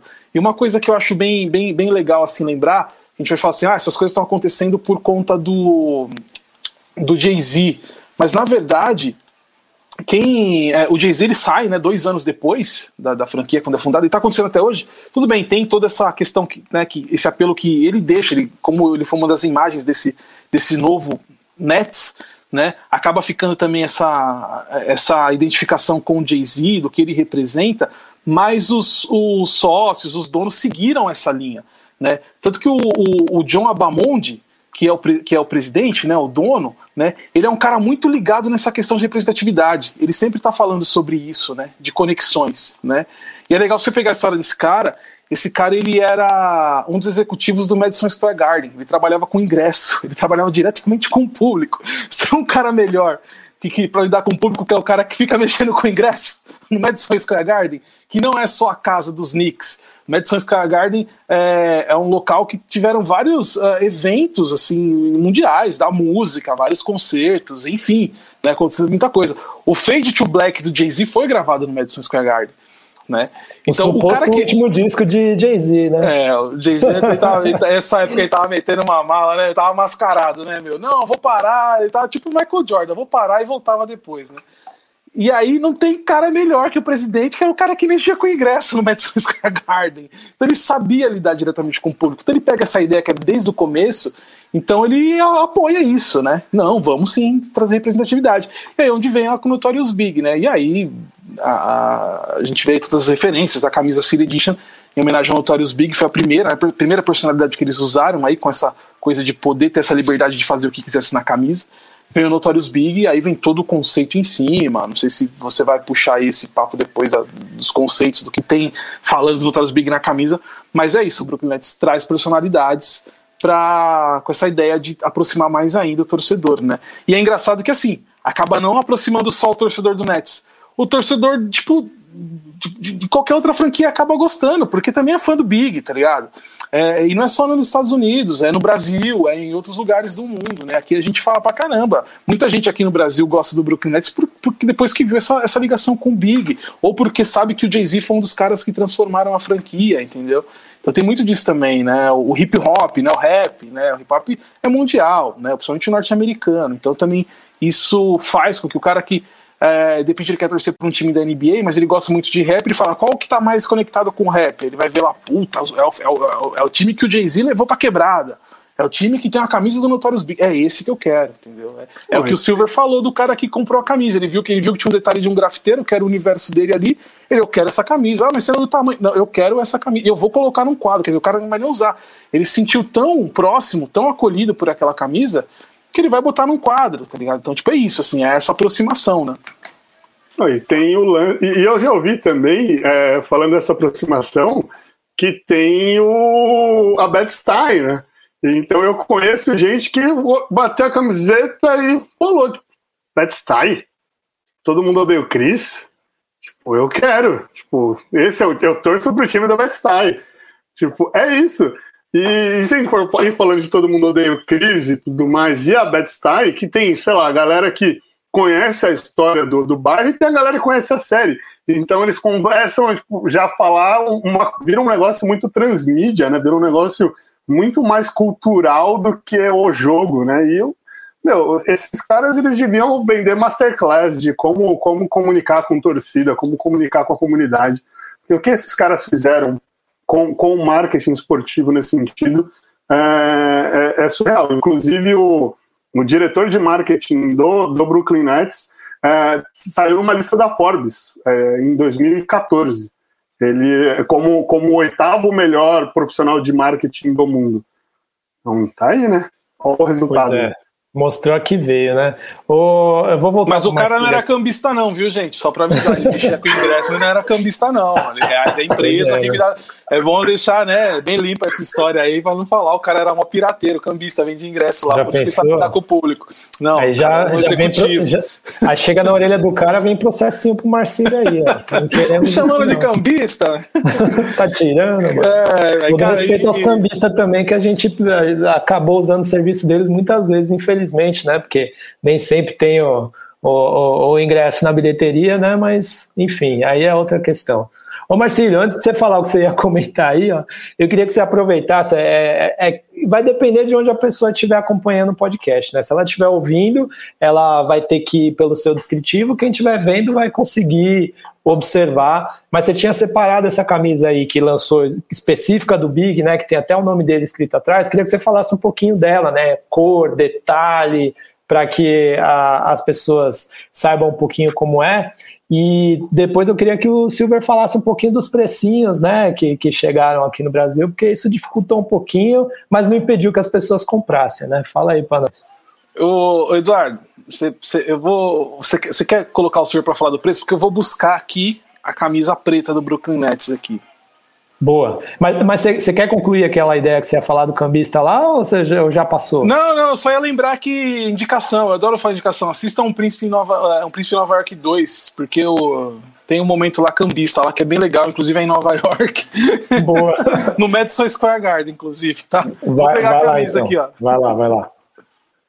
Ô Silver, eu queria falar um pouquinho, já, né, você, você trabalha com basquete aí nos bastidores e tal, e você tem acesso a essa questão do, dos valores, né, às vezes o pessoal olha o preço que essas camisas chegam, às vezes dá uma afastada, queria que você falasse um pouquinho, né, do, do, do, das dificuldades que é trazer essa, essa camisa nesse preço, ou simplesmente revelar para a gente qual que é o valor, porque infelizmente nem sempre é possível aí se comprar uma camisa dessa, que elas são todas muito lindas, tal, muito com, com, com, com, detalhes ali, um acabamento muito é, tipo, nota 10, assim, mas eu queria que você falasse dessa coisa, né, da camisa da NBA que chega para cá, especificamente essa do, do Big, para que a galera entenda, né, que às vezes o pessoal olha e fala, pô, isso aí não é para mim, né, pelo valor e tal. Galera, é, eu acho que antes de eu falar o valor do preço, a real é, essa camisa, as jerseys da NBA são, são camisas que você vai ter pro resto da vida. Pô, daqui 10 anos você vai olhar a camisa e vai falar: caraca, eu ainda tenho essa camisa. Porque é, esse é o ponto, assim, né? Acho que o, o, produto, a jersey da NBA, ela não é só uma camiseta de time, ela é um, um acessório que ela tem, parece que ela tem um poder, assim, você coloca, você vira super saiyajin, igual os caras na quadra porque é isso que acontece, é esse, esse é o espírito, e querendo ou não, a gente, a, pessoa que compra acaba, acaba pagando por isso, porque aí tem toda a qualidade do produto, a trama de malha, a mesma trama que os caras usam na quadra, é, só não tem ali os mesmos cortes, que aí, é, até se for falar, puxar o Marcílio, a gente vai fazer um outro podcast só classificando cada modelo, cada tipo de camiseta, da, da versão do torcedor, até a Procut que vai para leilão, que é a que o cara usou no jogo tal, porque tem isso, existem é, é, níveis de camisetas, é como se você fosse comprar uma camisa social numa alfaiataria, assim. Então tem aquela camisa que o cara costurou, mas ele costurou no, no molde padrão PMG, e tem a camisa que ele costurou com algodão tecido por é, monges do Tibete, que não sei o que, e é feito sobre medida. E aí você vai pagar 100 mil reais. Né? Esse é um ponto. O outro é que, infelizmente, tudo vem importado. Então a gente está à mercê desse dólar que hoje está 5, amanhã está 6, semana que vem está 10. Né? Infelizmente, a gente fica à mercê disso. E é, o curioso era que até o ano passado, quando o dólar não cambiava tanto assim, existia um acordo de câmbio para a temporada ou para as janelas de compra. Então, por exemplo, eles compram, as lojas elas compram por trimestre e são, e são sempre de 9 a 15 meses antes do lançamento do produto. Então, ah, vai, o que o, hoje, se Hoje eles estão negociando o que vai vender é, em junho de 2022. O, o, que vai vender em dezembro desse ano, eles compraram em abril do ano passado. Sabe? Então é mais ou menos assim que funcionam essas coisas. E aí, por conta disso, existe um acordo de câmbio. Né? Então, ah, hoje eles estão comprando o que vai vender no ano que daqui um ano e meio, daqui nove meses, um ano e meio, então, beleza, hoje o dólar está cinco reais. Então, vamos vender a cinco, baseado no dólar a cinco reais. Se daqui um ano e meio o dólar tivesse 10 reais, paciência, a gente negociou o dólar a cinco reais. Então, por isso que até o ano passado o valor era quase o mesmo valor, tinha aquela oscilaçãozinha de, de 10, 20, 50 reais, que é mais ou menos que varia numa temporada, e beleza. Mas a partir desse ano, eles falaram, tipo, não dá mais para a gente ficar segurando o prejuízo de alta de dólar. Então agora é assim, se vocês fecharam a conta que vocês fecharam antes, não vai mais funcionar. A gente vai fechar com o câmbio do que está chegando. Então você pode olhar uma jersey agora que, se a gente for parar para pensar, quando a Nike chegou na NBA, a jersey foi, foi a 400 reais, 399,90. Esse é o quarto ano, né? nós estamos no meio do quarto ano da, da, da Nike na NBA. A, a, a, jersey, o preço padrão de uma jersey normal já está em 500 reais e agora saiu a Earned Edition com 600, 649, não é isso, Marcelo? Agora me fugiu. 649 699. 650, porque é 649,99. E 90. Dá um centavo de troco. É, isso aí, 99. Então, 650 650. reais. Agora, a chance da próxima jersey chegar a 700 reais porque o dólar está oscilando tipo, é grande. E aí, o que, que vocês vão fazer nesse momento? Reclama com o cara que apertou o número errado na, na, na urna eletrônica lá, porque a culpa é desse cara aí, ó. Tá? E, e isso não só na jersey, mas em outros campos da vida, mas enfim. É, esse é o problema. E aí, isso pensando no produto do torcedor. A, a, a jersey que o Marcílio pegou ali, que ele ah, que é uma amarelinha sensacional ali, ó. Inclusive, deveríamos trocar as jerseys da seleção brasileira só por jerseys dessa que o Marcelo vai mostrar ali, porque ela é muito mais bonita do que aquele símbolo da CBF que ficou atrelado a outra coisa. Mas é, essa jersey é uma o jersey. Silver, o Silver tá afiado hoje, hein? Vai chegar. Tá que tá, assim, assim, que eu, assim que eu gosto. Se não é pra vir assim, nem vem, né? Ah, a, gente, a gente gosta de jersey, a gente gosta de jersey. Ou a gente vai olhar a jersey hoje, tá 600 reais. Amanhã ela pode estar 700? Ah, não, isso que 600 reais é, tipo, já não é barato. É, é, no final da temporada a gente vai estar comprando jersey a salário mínimo. Né? Ou melhor, não vai estar comprando, porque a gente vai olhar e vai falar, pô, é um salário mínimo, né? Então não dá mais para comprar. É, mas essa jersey que o Marcelov vai mostrar aí, ela é muito curiosa, que ela é um meio termo entre o que é a versão de torcedor e a versão de jogador que eles vendem, né? As autênticas. Então é um, é um produto muito curioso, é um produto que, cara, se eu comecei falando que a jersey de torcedor é uma jersey que vai durar pro resto da vida, essa que o Marcelov vai mostrar aí, meu Deus do céu. O Notorious B.I.D. ficaria com os filmes dessa camiseta. Ô, ô Silver, antes de mandar pro, pro, pro Marcílio, eu queria que você falasse qual é o valor dela. Quero, quero que esse valor saia da sua boca. E se você lembra o que outros produtos vieram juntos, né? Que no caso eu tô trajando um aqui e o Marcílio também Boa. tem outro ali, só para eu entender o, o pack completo, né?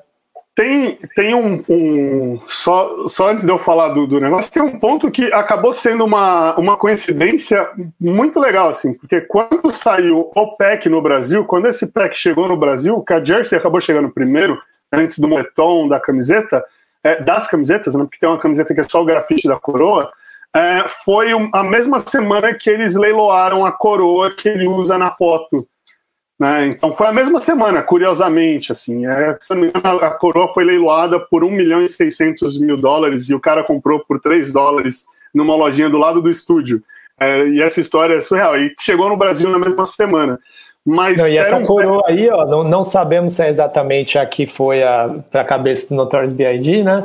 Mas apareceu na cabeça de Blue Ivy aí, fazendo o, o círculo completo, depois que ela ganhou um Grammy em 2021 com uma música sua, certo? Mas só, só mais um ponto aí. eu, eu, agora eu fiquei, porque eu não sei quem comprou. Será? Será que foi? Será que foi? Porque não revelaram o comprador quando saiu. Mas o Peck, ele tinha ali uma camiseta normal, assim, uma camiseta branca e vermelha, camiseta de manga curta, com uma coroa do, do, do Notorious, com a, o grafite da coroa do Notorious B.I.G., né, camiseta lisona assim, essa camiseta que o Marcilov está abrindo nesse momento, que é uma camiseta surreal. Descreva, surreal. descreva para quem está só no áudio. Nossa, eu, eu, eu, antes de eu descrever, eu já vou falar que eu estou arrepiado, assim, porque não é a foto, não é a foto do, do Notorious B.I.G. com a coroa, ela é o grafite do Notorious B.I.G. que tem na Bad Style que tem na, na, na, na Fulton, né? É, é no, na Fulton Street, que é surreal. Caraca. Não, é, é, é numa paralela da é numa paralela da, da Fulton com a St. James, é mais para frente, não chega a ser na, na Fulton com a St. James, né? É mais para frente, é umas sete quadras para frente. Quem tiver aí por, é, por, pelo Brooklyn ouvindo o podcast Perhaps, dá, chega lá, umas sete quadras da, da, da Fulton com a St. James. Eu pesquisei, o Marcel, eu fui atrás. No, o Marcelov, ele falou que ele nunca foi. o Marcelov, ele falou que ele nunca foi pro, pro, pro Bronx, nunca foi pro Brooklyn e tudo mais. Mas a quantidade de quilômetros rodados no Street View que esse homem tem ali na, na Bad Style, é, tá aí, ó. Tá aí, ó. É isso. Aliás, ó, fica aí o sonho de, de da gente fazer aí um, um bondezinho, que eu também nunca fui para lá, duraria aí um dia já fica a ideia de, de repente fazer um bonde para conhecer o, o rolê do Notorious B.I.G., do Ness, do Wu-Tang Clan e também o Big L e depois colar também no jogo do, do Brooklyn Nets. Dá para assistir também o do New York Knicks também, né? Por que não? Aproveitar que tá bem aí, assistir o Julius Randle e tal. Trombar Mas... o Spike Lee também, né? Oh, com certeza. Com certeza já valeria o rolê. Caraca, hein? Não, ia ser surreal mesmo. Bora, bora fechar quando sair vacina, fazer excursão perhaps para Bad Style. Como, como, era o nome Pô, daquela se, empresa? Super Raps bancar, beleza, viu? Oh, já pensou? Porque não é viagem barata, não, viu? Não é, não é. Como, como, era o nome daquela empresa lá que levava a galera para Disney lá, que anunciava? Vocês lembram? Não lembro. Tinha uma, tinha uma empresa, é, é, Stella Barros, não lembro, mas tinha uma empresa lá que levava a galera para Disney, tem que ter essa para Nova York também. A galera preta aqui do Brasil, ó, é o rolê certeiro, ó. Vamos, vamos, vamos para Nova York. Não, é não? Mas, mas continua falando do pack para nós aí, Silvio. Além das camisetas, tem um moletom aí, ó, um moletom que, que a, é, é muito louco, porque esse moletom, eu sei que tem uma galera que não comprou, porque não entendeu porque tinha uma coroa em cima do logo do Brooklyn Nets. E inclusive, inclusive eu sei que teve loja aqui que não trouxe porque falou assim, tipo, ah, para, é um moletom do Brooklyn Nets com uma coroa, a coroa não faz nem parte do símbolo, não vou trazer. Né? E aí perdeu esse moletom que, cara, é, é outra é outra coisa surreal, assim, é outra coisa surreal. Tem referências da Bad Style, tem referências do Notorious B.I.G., tem aí a coroa, em, a coroa do Notorious em cima do símbolo do Brooklyn Nets, que também é maravilhosa, e tem essa jersey que o Marcelov tem, que aí o Marcelov vai colocar na tela depois, que é, que é, que é como eu falei, né, uma, é uma jersey que é um produto que ela fica entre a versão de torcedor e a versão autêntica, essa jersey, como o Marcelov também comentou antes, tem jerseys que os jogadores não usam para entrar em quadra, Né? Então, essa aqui é uma jersey que não ninguém usou em nenhum momento. Então, se você comprar e for bater bola com ela, você será a primeira pessoa a bater bola com essa jersey do Dr. B.I.G. Né, não, é, é, completamente diferente, assim. É, é, outra, é outra vibe, é outra... É, e tem ali o Spread Love, uh, embaixo que não, tem, não quem, tinha na quem tá, é, quem tá acompanhando aí pelo YouTube vai pegar todos os detalhes, hein? Quem, quem tiver ouvindo pode ir pro YouTube só para pegar essa parte que vale a pena. E no moletom também tem, o, o Silver, o Spread Love, ó. deixa eu mostrar aqui, ó. Verdade, verdade, verdade, verdade. Tem spread love atrás. E é, esse é um detalhe que é, é legal porque nas, nos moletons da, dos, das franquias da NBA não tem nada nas costas. Né? E aí, quem comprou o moletom do Notorious B.I.G., que é um moletom também, querendo ou não, do Brooklyn Nets, é um, fica, fica um produto diferente, né? Do, porque tem, tem estampa, tem o silk nas costas.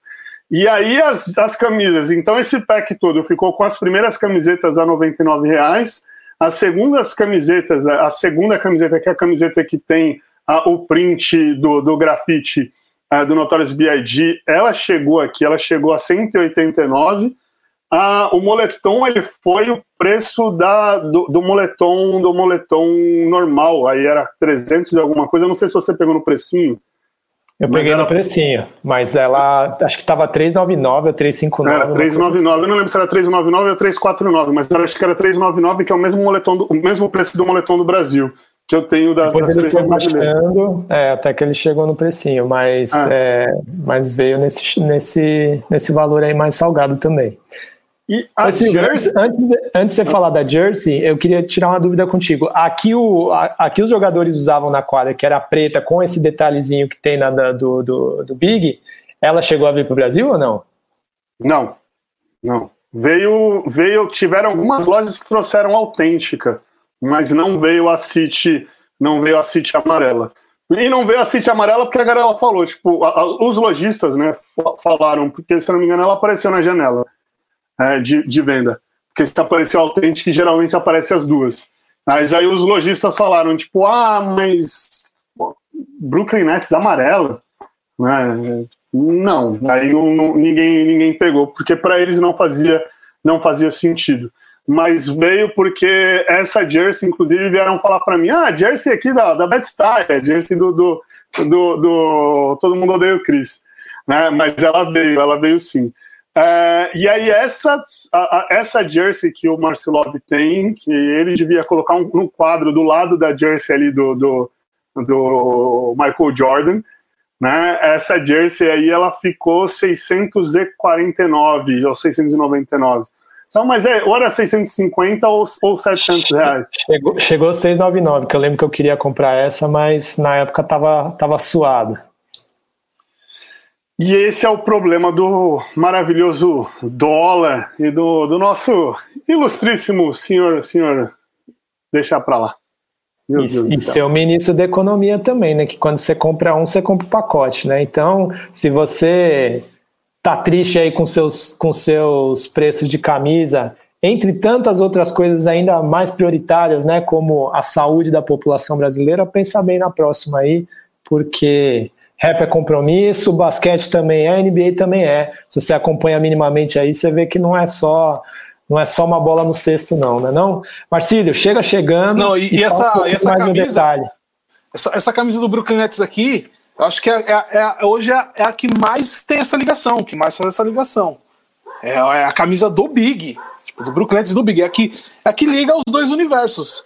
É a principal camisa que faz essa conexão, é essa. Ô, ô Marcílio, Notorious Big.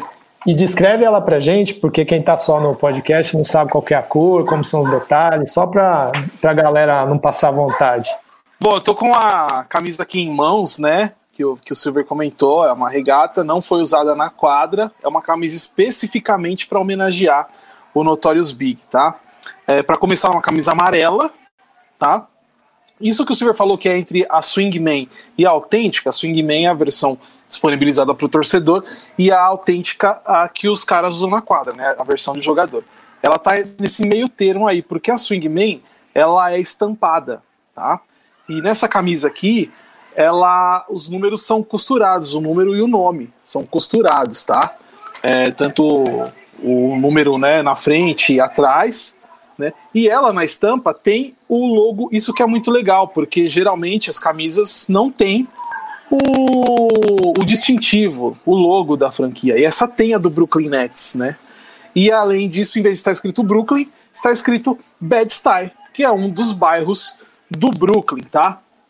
Uh, e aí a, a Jock Tag, que é aquela etiquetona que tem embaixo, ela não veio com Nike Connect, né? Que era até então a tecnologia que a Nike disponibilizava, que tinha as informações, porque ela não é de nenhum jogador tal, né? Então ela é uma coisa especial mesmo pro Notorious Big, tá? Uh, outro detalhe, é, atrás está escrito Big, né? Big, né? Que é o nome Notorious Big, uh, em vez de um nome de um jogador. Então ela fez só, ela foi exclusiva pro Big. Você não vai achar uma camisa dessa escrito Kevin Durant, né? É só Big. E o número 72, que é o ano de nascimento do, do Big. O outro detalhe dela, nas laterais tem aqui uma estampa, não, não é uma estampa, é uma costura, um grafismo, um tecido, aí, né? um grafismo, né? Que é da marca Gucci. Quem lembra bem, o Notorious Big usava muito aqueles suéteres, sabe, que parecia de vovô, que era dessa, justamente dessa marca. E aí essa, a, esse esse detalhe do tecido dessa marca de, de, de suéteres que o Big usava foi colocado nessa camisa também. Não só nessa, como nas primeiras que saíram que foram usadas em quadra, né? A, a preta e a branca, né? Que o Silver estava comentando. Uh, o outro detalhe é que o porquê da cor. O Big aparece com uma camisa regata no clipe da. da Juice? Hum, da Juice. Deixa eu, deixa eu lembrar aqui, gente. Será que eu. Foi, foi da Juice, foi da Juice. Foi, foi. Foi da Juice, do disco do The Ready to Die. Foi da Juice. Boa, lembrei. É, e aí ele tá usando uma camisa regata amarela. É, e aí é por isso, né? Faz a camisa regata, então ficou bem marcado. É um clipe bem famoso do Big, ele tá com uma camisa amarela. Então são todos esses detalhes aí que trouxeram para essa camisa, tá? Eu só vou mostrar rapidamente, Eduardo, antes de a gente passar pro próximo tópico aí, parar de falar de camisa, é, as outras do grupo, no assunto, tá? No assunto camisa, Marcilhão se empolga, né? Não tem jeito. Ô, Marcílio, tem, na parte da, da escrita também é um escrito diferente ali, né? Não sei se é uma associação, de repente, com um grafismo ali de, de, de grafite, de, de picho, mas é diferente do que costuma ser, né? A, as palavras mesmo, né? Você não acha? Aqui do Bed-Stuy? Isso. Sim, total, total. É referência ao, gra ao, grafite, né? Brooklyn é uma das cidades marcadas pelo grafite, inclusive por um, por um tal grafiteiro chamado Jean-Michel Basquiat, Jean-Michel Basquiat, certo? É, que inclusive foi é homenageado dessa temporada. É, aí eu ia mostrar outra camisa aqui, que também é do Brooklyn, só que é a Statement, que a gente estava falando, lembra? Eu estava falando das nomenclaturas. A Statement desse ano, ela é cinza. E ela tem o lance que o Silver falou, do, do, do da, da, lateral, daquela seta, né, aquele triângulo, ela tem dos lados, só que diferente. Por quê? Porque aqui na tipografia também tem a mesma coisa do grafite, estampado aqui. É uma camisa cinza, tá? Usada, a galera viu bastante, até porque a quadra do Brooklyn tem aquele lance de ser cinza, a temporada passada foi cinza, vocês lembram? E as Statements Edition, essa temporada, elas vêm com o patch da, da Jumpman, né? Do Jordan. Aqui, ó. Pra quem tá vendo e pra quem tá ouvindo, é o logo da Air Jordan, Jumpman, tá? E aqui na lateral tem também nessa, né, Silver? E cadê a lateral da camisa? Tá aqui, ó. Tem também os, os triângulos, mas de forma diferente, as setas. E tem aqui esses, podemos dizer, asteriscos, mas não são asteriscos, são, são formas que os grafiteiros e os pichadores usam nas tags, nos throw-ups, né? Quando vão fazer suas assinaturas, eles sempre colocam. Então eles conectaram com tudo isso. Uh, essa é a cinza dessa temporada estritamente lixo. Agora eu vou mostrar a Icon e a Association. A Icon é a preta, que é, a gente fala que é colorida. E aí tem aqui ó, os detalhes que o Silver trouxe, tá bem nessa lateral, tá? A lateral da camisa, quem tem a camisa do Brooklyn pega, passa a mão, tem um alto relevo. E na edição que foi usada do Notorious Big, não tinha esse, esse relevo com o triângulo. Era justamente o, o tecido da marca Kuji, tá? Com essas, com essas linhas coloridas dos suéteres do Big. A branca, também, vocês vão achar que sou fã do Kyrie Irving. Nós estamos usando a camisa do Kyrie Irving aqui, mas o bicho tá jogando. Ô, ô Marcelo, aproveita, manda um abraço, manda um abraço pro nosso amigo torcedor aí do Brooklyn Nets, senhor Gustavo Salgado. Vai ficar feliz aí que você Deve estar tá fazendo o moleque chorar essa hora, né? Com esse monte de camisa Pô, tô... bonita aí do Nets. Tem que falar pra ele assistir. Ele vai gostar. Essa aqui é a branca, a mesma coisa que a preta, tá? Só que a listra que tem esses detalhes que o Silver colocou, ela é preta. A listra tá preta aqui. É isso aqui, tá? Essas são as camisas. Eu trouxe aqui as quatro que estão sendo usadas. Só não tenho a, a City Edition dessa temporada, que é uma camisa que é. Né, Silver? É, que, a dessa temporada não. Só não trouxe a, a outra, a Statement Edition, porque é uma em homenagem ao Drazan Petrovic, né, Silver? Aquela uhum. da época que ele jogava, que é azul, com as nuvens e tal. A City Edition desse ano é a do Basquiat, tá? Mas fechando a tampa do, do Big é isso, assim, todas as referências e tal. Inclusive, eu falei dessa marca Cud, essa marca Cud entrou com um processo contra o Brooklyn Nets, porque falando que eles se apropriaram da marca, que não sei o quê, mas no fim das contas não deu nada, acabou. Não, eles não venceram, acabou entrando num acordo lá, que estava tudo certo e beleza. Mas é isso, a relação do Big com o Brooklyn Nets. Muito bom. Ô, Marcílio, eu vou botar o Silver para falar agora, mas já se prepara que você vai emendar no mesmo assunto. Queria que vocês dois falassem um pouquinho de Notorious B.I.G., por quê?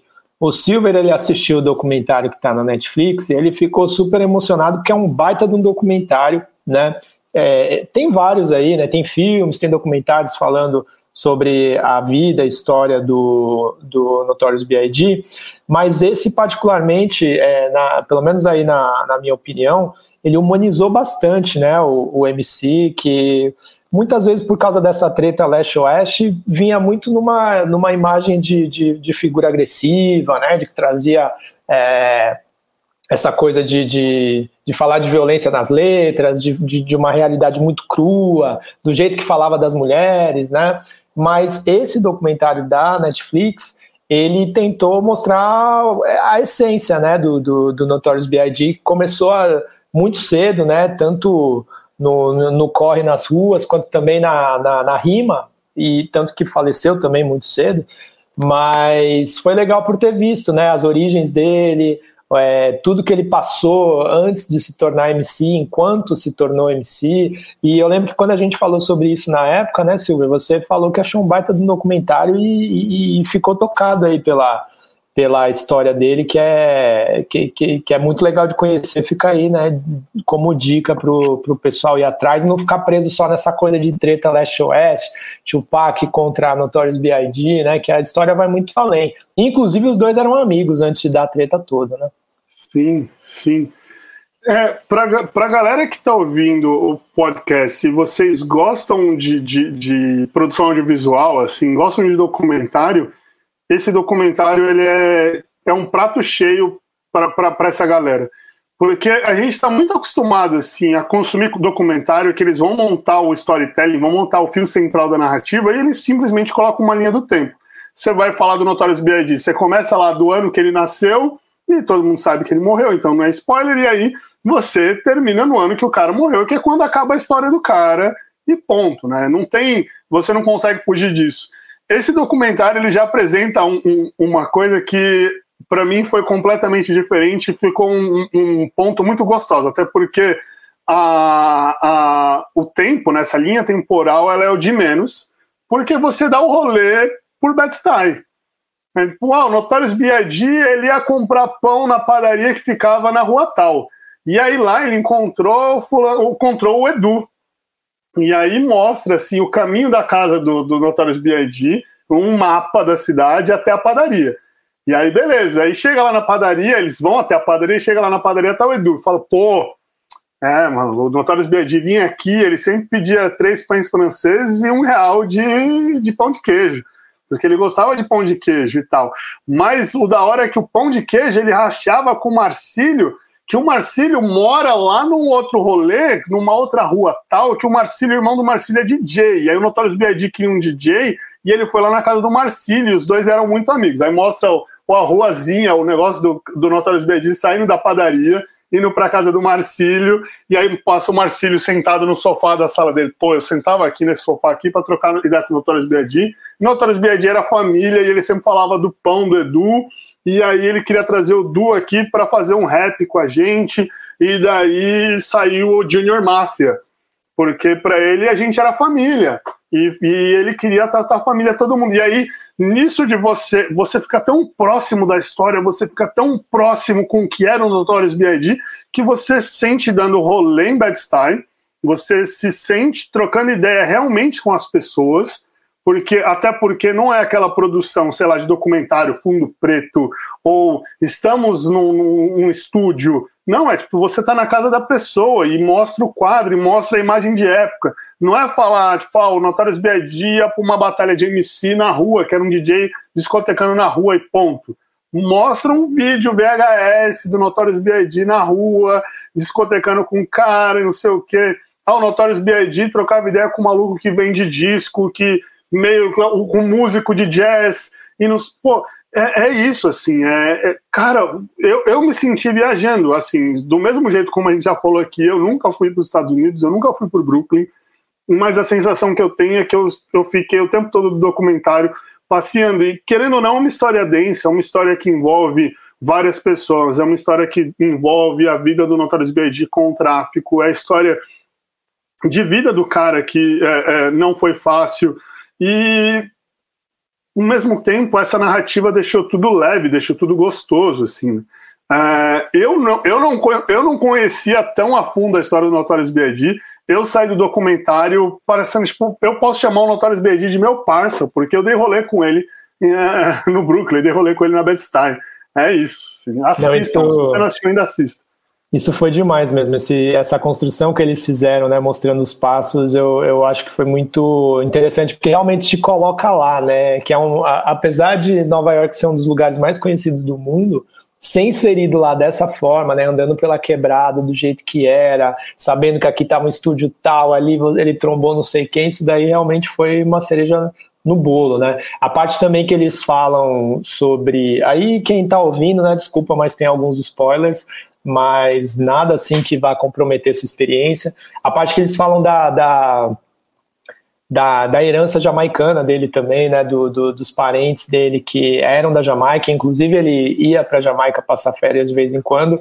Isso, assim, tá nas influências do jeito dele rimar, do jeito da música dele, e é, e é exatamente essa construção da pessoa Notorious B.I.G., né, que, que faz com que esse documentário tenha uma baita de uma riqueza. E Marcílio, é legal também ver que foi o primeiro que a família autorizou, né? Desse monte de conteúdo que tem falando sobre ele, né? O que, que você achou do documentário? O que, que você tem a acrescentar pra gente sobre essa parte da história? É, a família autorizou porque a produção é da mãe dele, né? Ficou mais fácil. Ficou o famoso tá em pra... casa tá em casa, ficou mais fácil para produzir. A, a, mãe dele é, liberou tudo, inclusive ela narra boa parte, né, do, do... narra não, né, tem, ela tem uma grande participação nos comentários ali, né, é, discorrendo ali alguma, algum, alguns assuntos sobre a vida do Big, né, porque esse documentário é bem isso. O Silver já falou tudo, inclusive tem até no Silver Discs, que é um projeto do Silver aí, a gente deu uma faladinha sobre esse documentário, eu fui lá, falei pra caramba, coitado do Silvio, nós tem 10 minutos, eu entreguei para ele um vídeo de 30. Eu falei, como é que você vai ter que editar tudo aí para encaixar isso aí em 10 minutos, fora as suas falas, né? É... me chamar eu, eu, podia, é eu podia ter excluído o meu vídeo e deixado só do Marcelov, assim, porque ele mostrou ali um conhecimento, uma paixão pelo negócio que foi absurdo. É o ônibus e, e tem produção chamar a enciclopédia do rap aí, né, mano? Porra. E ter esse, e ter esse lance também de ser um, uma, um, uma parada executada pelo Puff Daddy, né? Ou Pediri, ou Diri. Então é legal que tem muito arquivo, tem muita imagem de arquivo que é inédita, do Big rimando na calçada, tá ligado? É um bagulho muito louco. Né? Ah, é até legal porque é, isso, como eu falei, o Silver já falou tudo e, e todas as motivações que para você assistir esse documentário e esse negócio que, que o Silver falou de você tá dentro assistir se enxergar dentro do Brooklyn é porque tem vários momentos que eles colocam um gráfico das ruas o mapa né na tela né? E você vai andando mesmo pelo, pelo Brooklyn não é, não é o Street View mas são são artes ali né? São gráficos ali mostrando as ruas as conexões cada rua né? Quadra cada quarteirão ali. É muito louco isso. Então é um documentário que para quem conhece a história do Big vai ser mais um documentário que vai reafirmar mais algumas coisas da história do Big. Mas para quem não conhece é ótimo, porque ele é uma maneira simples e fala bem dessa questão do Big desde quando ele era uma criança até ele chegar no sucesso como artista. Não aborda muito a questão do Pac, é, né, da treta uh, do Tupac com o Big, uh, até porque seria uma. Pô, os caras no Unsolved em 11 é, é, capítulos não conseguiram finalizar a parada, entendeu? Ainda tem muita coisa para ser falada na treta dos dois. Imagina você usar, pegar um tempo para colocar dentro de um, de um documentário de uma hora e meia que vai falar da história do Big. Então eles não. Esse ponto foi interessante que eles não foram, eles só comentaram, obviamente, né? Porque tá falando da vida do cara, falou, aconteceu isso, isso e ele morreu por causa disso. É, mas não é um documentário que fica nessa treta. Inclusive são pouquíssimos minutos que, que abordam isso.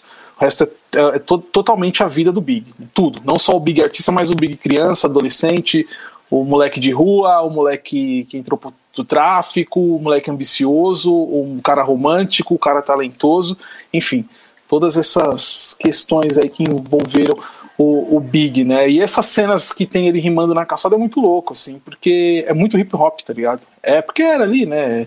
É, final dos anos 80, o hip hop tava na febre, né? De ter muito essa questão, de ter muitas essas batalhas de rimas, né? Os MCs nas calçadas, os DJs, né? É, o bagulho é muito rua, muito gueto, muito hip hop no começo, assim. Então a, a indicação vai por esse lado aí também. Ô Marcílio, você que sabe tudo aí sobre, sobre rap, você, você, tinha muita coisa nesse documentário que você não conhecia, assim? Tipo, teve muito fato novo ou a maioria ali você já estava por dentro? Teve só um, que eu falei, caralho, que os caras são muito doidos mesmo. O nome Junior Máfia. É, eles falaram no documento. Eu não sabia disso, sendo sincero. Se alguém se é uma informação antiga que todo mundo já sabia e fala, caralho, o Marcílio fala que sabe tudo, mas não sabia disso. Cara, eu não sabia. E eu também não sei tudo, né? É, a gente tá cada dia aprendendo mais. A live de hoje aqui eu já aprendi pra caramba. Muita coisa. Essa do grafite na camisa aí foi foda. O Silver tirou essa aí. É, agora. É... Aí eu me perdi já, mano. Ah, Junior Máfia. Junior Máfia, o, o, o nome, eu achei que era um bagulho que era da gangue deles ali, que já existia, que era um bagulho que já rolava, mas não. Diz que tava todo mundo ali, pá, tirando uma onda. O, e o Big começa a rimar e fala, pá, Junior Mafia, pô, Junior Mafia, nós é da Junior Mafia, pô. E aí ele começa a cantar isso no show, tipo, ninguém fala, mano, que porra é essa de Junior Mafia? Ele, Junior Mafia é o nome da nossa crew, é o nome da nossa gangue. E os caras não sabiam, eles estavam numa numa gangue, num grupo que eles não sabiam o que era. E o, e o Big ficou um maior tempão, Junior Mafia, Junior Mafia, Junior Mafia. Até os caras chegarem e falar, mano, que porra é essa? Ele é, é nós, mano. Junior Mafia é nós. Eu não sabia que a origem foi assim, que é o bagulho dele, e ele avisou pros caras depois que eles eram da Junior Mafia, muito depois que ele já tava gravando música falando Junior Mafia. Meio engraçado, era uma parada que eu não sabia, a origem real do nome Junior Mafia.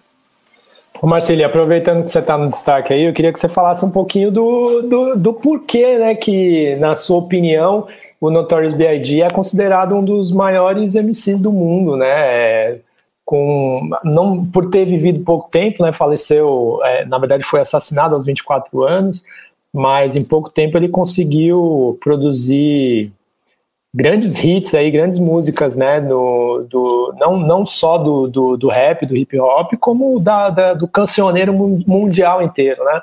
É, eu queria que você, você dissesse nas suas palavras o que, que você acha que ele entrou para a história, o que, que ele tinha de diferente, né, é, o que que fazia, o que que fez do Big ser quem ele é.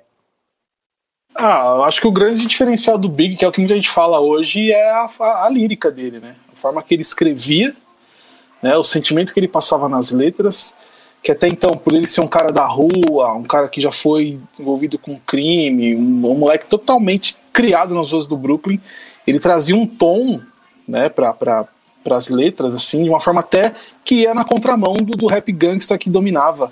Por um lado, tinha um rap gangsta que dominava aquela, aquela época, né? Com o NWA, né, Ice Cube, Dr. Dre, os caras lá da costa oeste, o, o Pac também, Bunny Thugs, Snoop Dogg.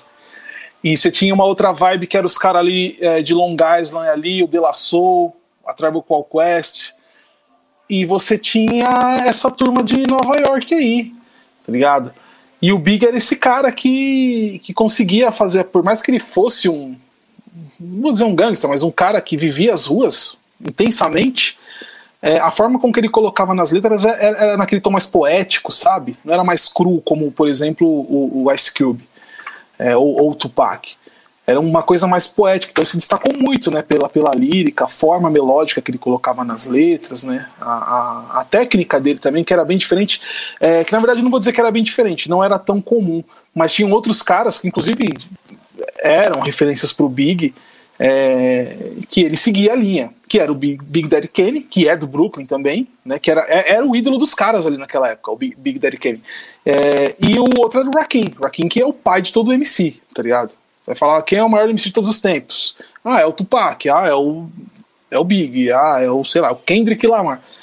Se você não citar o Rakim, né, é, cara, é, fica difícil você falar em, em melhor, né? É, você pode falar em maior pelo tamanho que os caras chegaram. O Hakim talvez não, não, não, teve o sucesso que o Pac teve. Pelo menos não fora dessa bolha do hip hop, tá ligado? Ou que o próprio Notorious Big. Mas o Hakim é o pai de todos os MCs, tá ligado? Se os MCs sabem fazer técnica, conseguem rimar na batida, é o Hakim que, que fez isso, que mostrou isso, que fez isso acontecer. Então o Big tinha muito essas inspirações também, dessa técnica apurada mais do Hakim e principalmente do Big Daddy Kane, que era o ídolo dele, né? Uh, então ele trouxe isso juntamente com essas referências juntamente com o talento dele que até então não era tão comum naquela época que o rap estava tão contundente, tão mais cru nas letras e tão direto, né? Então acho que isso se destacou bem, né? E a, a junção com, com o Puff Daddy também, é, é, porra, falam aí o que for, né? o Puff Daddy era um, era um visionário já naquela época, entendeu? E outro cara que foi muito importante para esse crescimento do Big. E eu achei do caralho quando ele entrou no documentário. Nossa, como eu fiquei feliz de vê-lo. Foi o, o. Smolby, grande produtor, sabe? Um dos maiores produtores de rap de todos os tempos, né?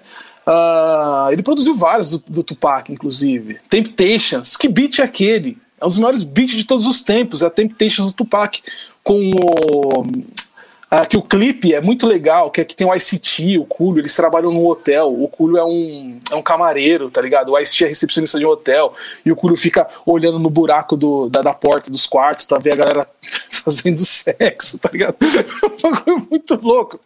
E, e, essa música é sensacional. E, e ele. produção do Smoby, sabe? Assim, o Smoby também deu essa coisa pro, pro, pro Big né, eu tava falando dessa produção do Tupac, mas o Smoby produziu muita coisa do Notorious Big, que juntou tudo, é batida, é, é, é, é, a, é a rima, é a melodia, é a batida, é a base, sabe? É tudo é um conjunto. Então, tudo casou pro, pro, Big, pro Big ter esse diferencial. Obviamente que toda essa confusão com o Tupac também, obviamente, coloca o cara também, né? Infelizmente, né, pelo lado ruim da coisa, também colocou o cara, não vou dizer como, como Marte, pelo amor, não é isso. Mas como esse cara que né, virou essa, como posso dizer, essa unanimidade no rap, né? Ah, infelizmente a morte dele também impulsionou isso, né? Porque o cara cedo, 24 anos, 25 anos, no auge do sucesso, morre da forma que foi, né? É, também isso traz esse apelo maior para as pessoas, né? Então não é à toa que ele é hoje um dos maiores rappers mais lembrados e sempre reverenciados ainda. Muito bom, Marcílio. Agora eu já queria ir para os finalmente. É... Silver, eu queria que você falasse mais um pouquinho aí da situação atual do Nets e o que você espera né, da, do desempenho desse time daqui para o final da temporada e já faz seu merchan aí também de tudo que está acontecendo no área, de, fala também de Silver Disses, mas deixa aquele espacinho para o Marcílio falar das lives lá, que é onde o homem brilha, né? Ah, ele é o rei da live, né? Ele é o cara que comanda. Ele chega com as ideias, né? A gente só vai, então vamos. Você quer? Vamos. Vamos, vamos e vai. Mas, é, falando do Brooklyn Nets agora, o Brooklyn Nets, ele tá num... Esses mais ou menos 20 últimos jogos ali são os mais legais nesse momento.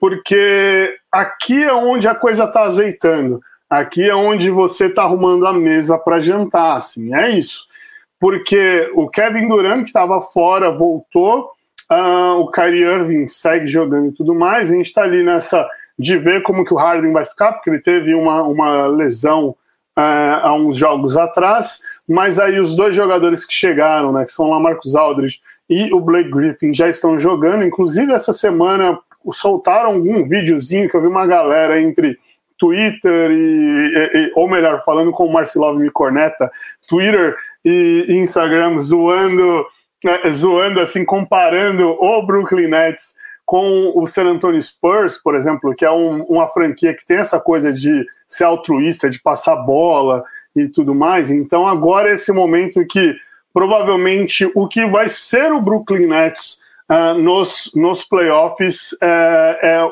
a gente vai conseguir ter o, o preview, o trailer, né, aquele, primeiro, aquela, aquele primeiro gostinho mais próximo do que vai ser aí. A chance de fechar a temporada regular em primeiro da conferência é, é real. Né? Se eu falasse não, eu estaria mentindo. Uh, tem uma vitória nesse momento do que estamos gravando o podcast. Tem uma vitória a mais do que o Philadelphia 76ers. E, curiosamente, as duas franquias que estão ali, na minha opinião, pelo menos desse lado da conferência, desse lado da NBA, são as franquias que são, podemos dizer aí, que mais populistas, mais bairristas, né, que trazem mais a torcida, que tem mais, mais essa identidade com, com a história, o Philadelphia 76ers, o lugar, lugar do sino da liberdade e tudo mais. Então, é, é, e são as duas são as duas franquias, são as duas franquias que estão em primeiro. Eu acredito que o Brooklyn Nets agora, já começando de segunda, engatando de segunda, e vai, e vai, é isso. Melhor ataque da NBA vai seguir. E a, e a defesa vai atrapalhar? E não esquece do Merchan aí, hein? É, e, pô, se eu for falar da defesa, é, esses dias eu vi um, um dos vídeos que a gente soltou, é, alguém comentou depois, assim, tipo, ah, para de ficar cornetando a defesa. Ah, não, é, é, eu acho, eu acho que foi inclusive o, o, Eu acho que foi o vídeo que você participou, Edu. Que alguém teve algum comentário na live assim, sobre o Brooklyn Nets, e aí o cara comentou depois, assim, pô, para de cornetar a defesa dos caras, deixa, deixa o ataque funcionando ah, ninguém vai fazer 140, 150 pontos se eles fizerem 140. Foi um negócio assim. É ataque, né? é. Não, deixa, o ataque tá rendendo, ninguém vai fazer mais do que os caras, e é isso. Mas não, porque não é todo jogo que todas as bolas vão cair. E se a gente for parar para pensar no que era o Houston Rockets com o James Harden, aquela coisa que também era um ataque surreal, mas quando não caía, perdia e perdeu o playoff por conta disso fica a dica aí que a gente tem que se preocupar com alguma coisa. Mas aí a gente vai falar do área, né, para fazer aquele merchão. A gente tem, eu vou deixar parte das lives para o rei da live falar, né? Mas nós temos aí o canal no YouTube que a gente está com uma produção absurda, assim. Tem dia que tem duas lives. Nessa semana agora, nós vamos entrevistar o Alexander Petrovic. Eu não sei qual dia que vai sair o cast, mas a entrevista com o Alexander Petrovic, que é o técnico da seleção brasileira vai acontecer nessa sexta-feira às 11 da manhã, porque o cara mora, ele mora na, na, na Croácia, na Croácia? Agora não, na Sérvia, perdão, eu errando o país do cara, na Sérvia, e aí são cinco horas de diferença de fuso horário, então para não ficar muito tarde para o cara, já que as nossas lives são às sete da noite de basquetebol brasileiro, vamos fazer uma live para entrevistar o Petrovic às 11 da manhã, e agora eu estou tentando acertar ah, com José Neto, porque a gente está num namoro aí, quando que a gente entrevista o técnico do, da seleção masculina e o técnico da seleção feminina. Então a ideia é que seja essa semana agora é, é Petrovic, a semana que vem José Neto no área. E aí tem o Silver Disses que eu tô aqui louco de produzir vídeo, porque tem vídeo no IGTV toda segunda-feira, onde eu trago algum recomendado, é, é, de, de filme, série, livro, quadrinho, alguma coisa assim. Toda semana é um vídeo diferente. É, inclusive, eu ia falar de alma, alma, de alma de cowboy na semana passada, mas eu tive um problema aqui para passar o vídeo. E aí eu acabei soltando outro vídeo que eu tinha um, um, um projeto de vídeo que eu tinha feito, que é um filme muito legal que fala, inclusive, de Filadélfia. Uh, Aí eu falei do Daniel Bru, que é um, um, ator que morou no Brasil e tudo mais, fala português, inclusive, que é o Barão Zimo da, do Falcão e Soldado Invernal. Uh, e aí tem o vídeo no YouTube, toda terça, quinta e sábado, sempre vídeo novo, sábado sempre uma resenha sobre alguma coisa que estou assistindo para a gente ir discutindo sobre. E aí, como eu estou assistindo Falcão e Soldado Invernal, todo sábado tem vídeo.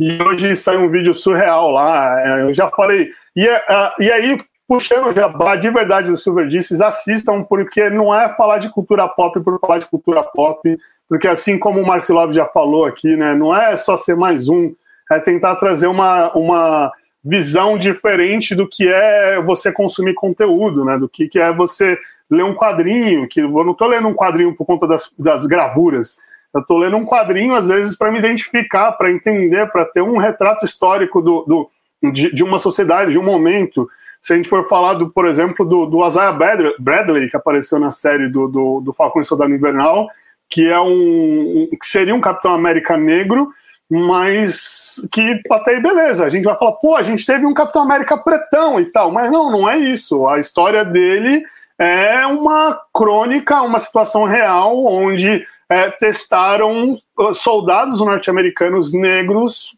para novos tipos de vacina e, e, e, e, produtos farmacêuticos. Então, olha isso, assim, e, curiosamente, fazendo as relações que eu, que, que como eu fiz do, do, do de quando saiu o pack do Notorious B.I.G., o episódio saiu na mesma semana que a Xuxa falou que deveríamos usar os, os, os presos brasileiros para testes farmacêuticos contra o Covid-19. Então, olha lá, a gente tem ali né, a, o quadrinho e a série é, retratando algo que aconteceu semana passada. Né? Então, não é, não é só a gente falar de cultura pop, não, é a gente mostrar que tem uma, uma outra conversa por trás, é que tem um outro, uma outra sensação, um outro motivo. É, então, é isso. Silver Disses no YouTube e no IGTV. Muito bom, muito bom. E sempre bom poder contar com, com, uma análise de qualidade que traz pontos de vistas diferentes a partir de vivências diferentes, né? Então, assim, apoie também a produção de Homens Negros aí à frente da, da câmera e na edição também, que não é não, não, não, não, é, não é coisa fácil, né, o Silver, ficar editando vídeo para entregar com a qualidade que a gente gosta. Então, assim, apoiem.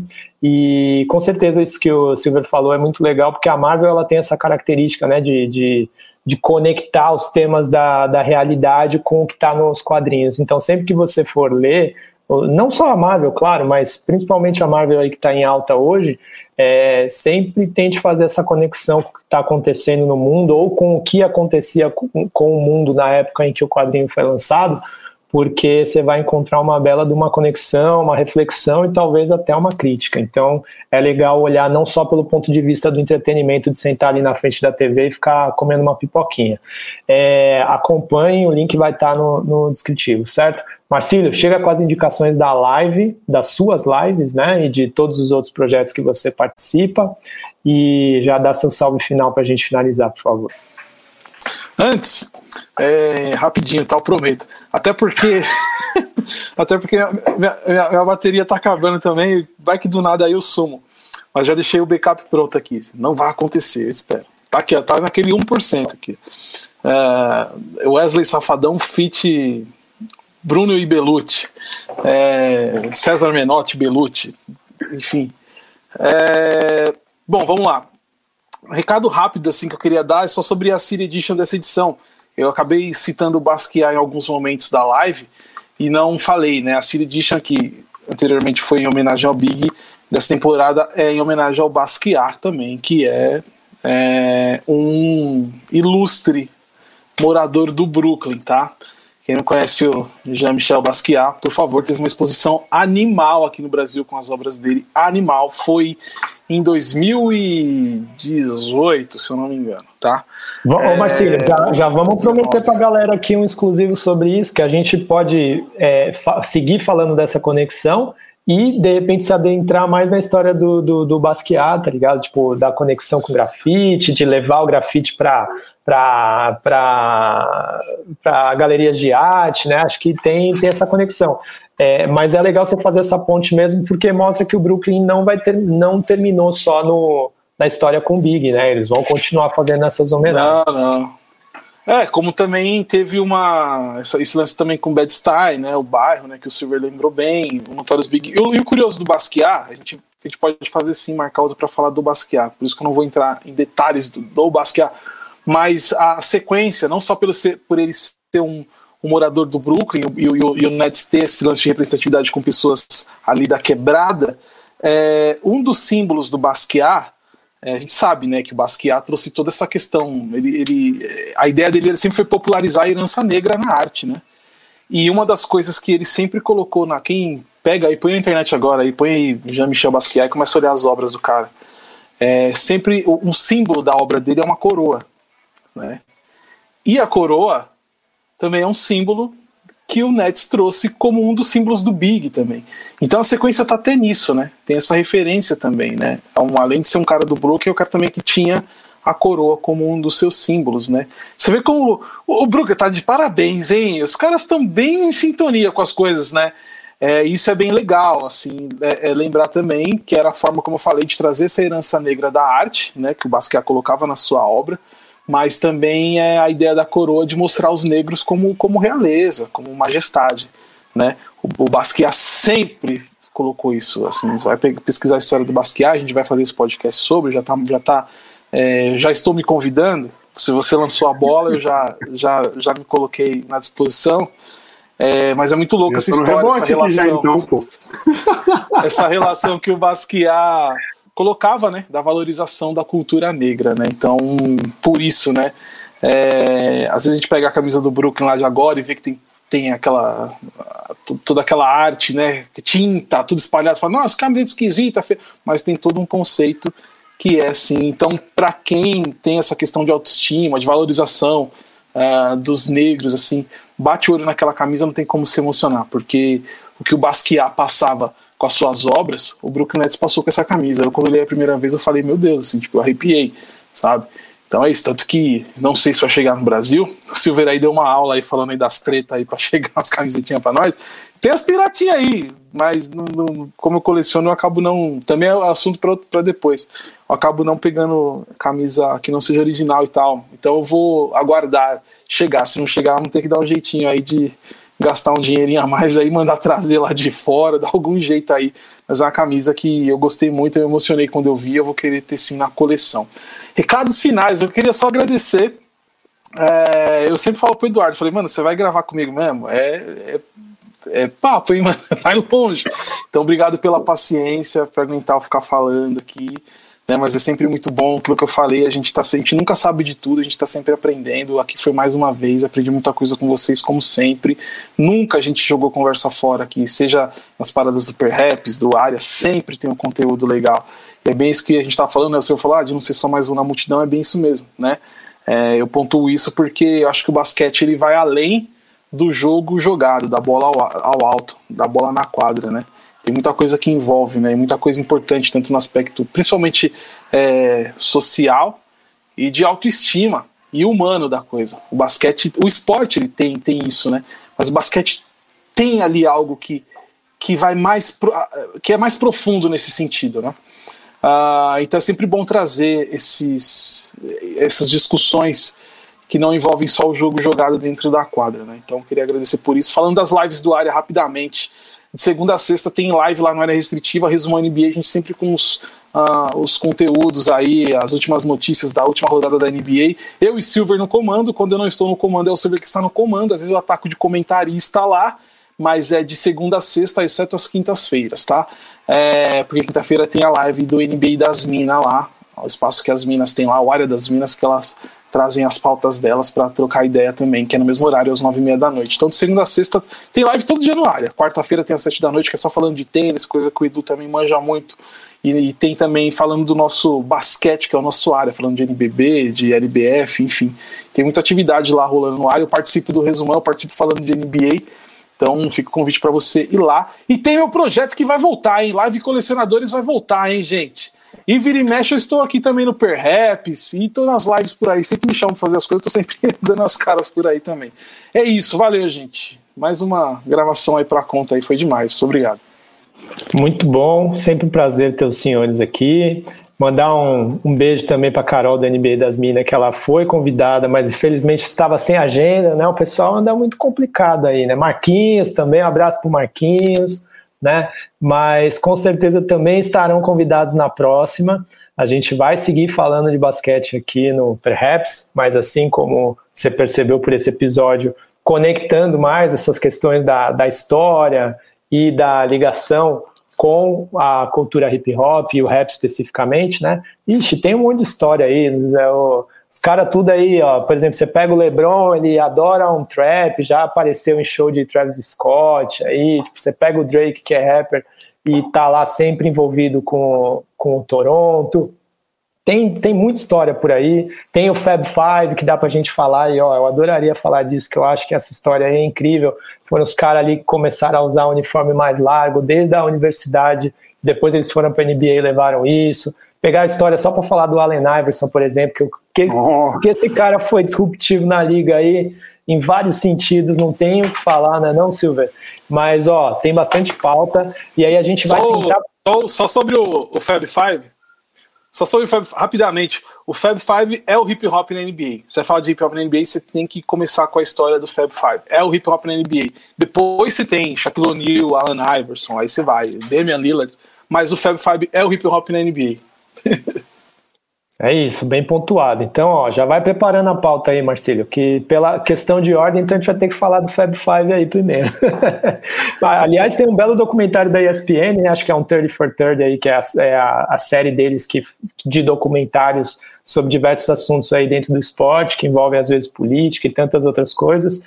Tem um sobre eles, não sei se, se é fácil de achar, porque na época eu assisti no canal da ESPN, mas vale você fuçar aí pela internet, seja por meios oficiais ou alternativos, porque é um conteúdo de alta qualidade, certo? Então, assim, continue acompanhando a gente. A gente, ah, eu não vou garantir a periodicidade ainda, mas a gente vai tentar fazer um por mês, pelo menos, falando de basquete, talvez um pouquinho mais. Vamos ver a disponibilidade da galera, que as agendas realmente estão complicadas, mas a, continue acompanhando basquete aqui no Perhaps e quando não tiver no Perhaps, cola no área que tem todo dia. Marcelo já deu a letra, o Silver já deu a letra também, e basquete de qualidade com análise crítica, certo? Então, assim, tem muita opção por aí, mas essa daí, ó, tem selinho perhaps de qualidade, certo? Então, obrigado todo mundo. Não esqueçam de seguir todos esse, toda essa galera que está aqui, ó, participando nas redes sociais. Tem muito mais conteúdo lá para você acompanhar, trocar ideias. São pessoas abertas aí ao diálogo. E a gente se vê na próxima, certo? É nós.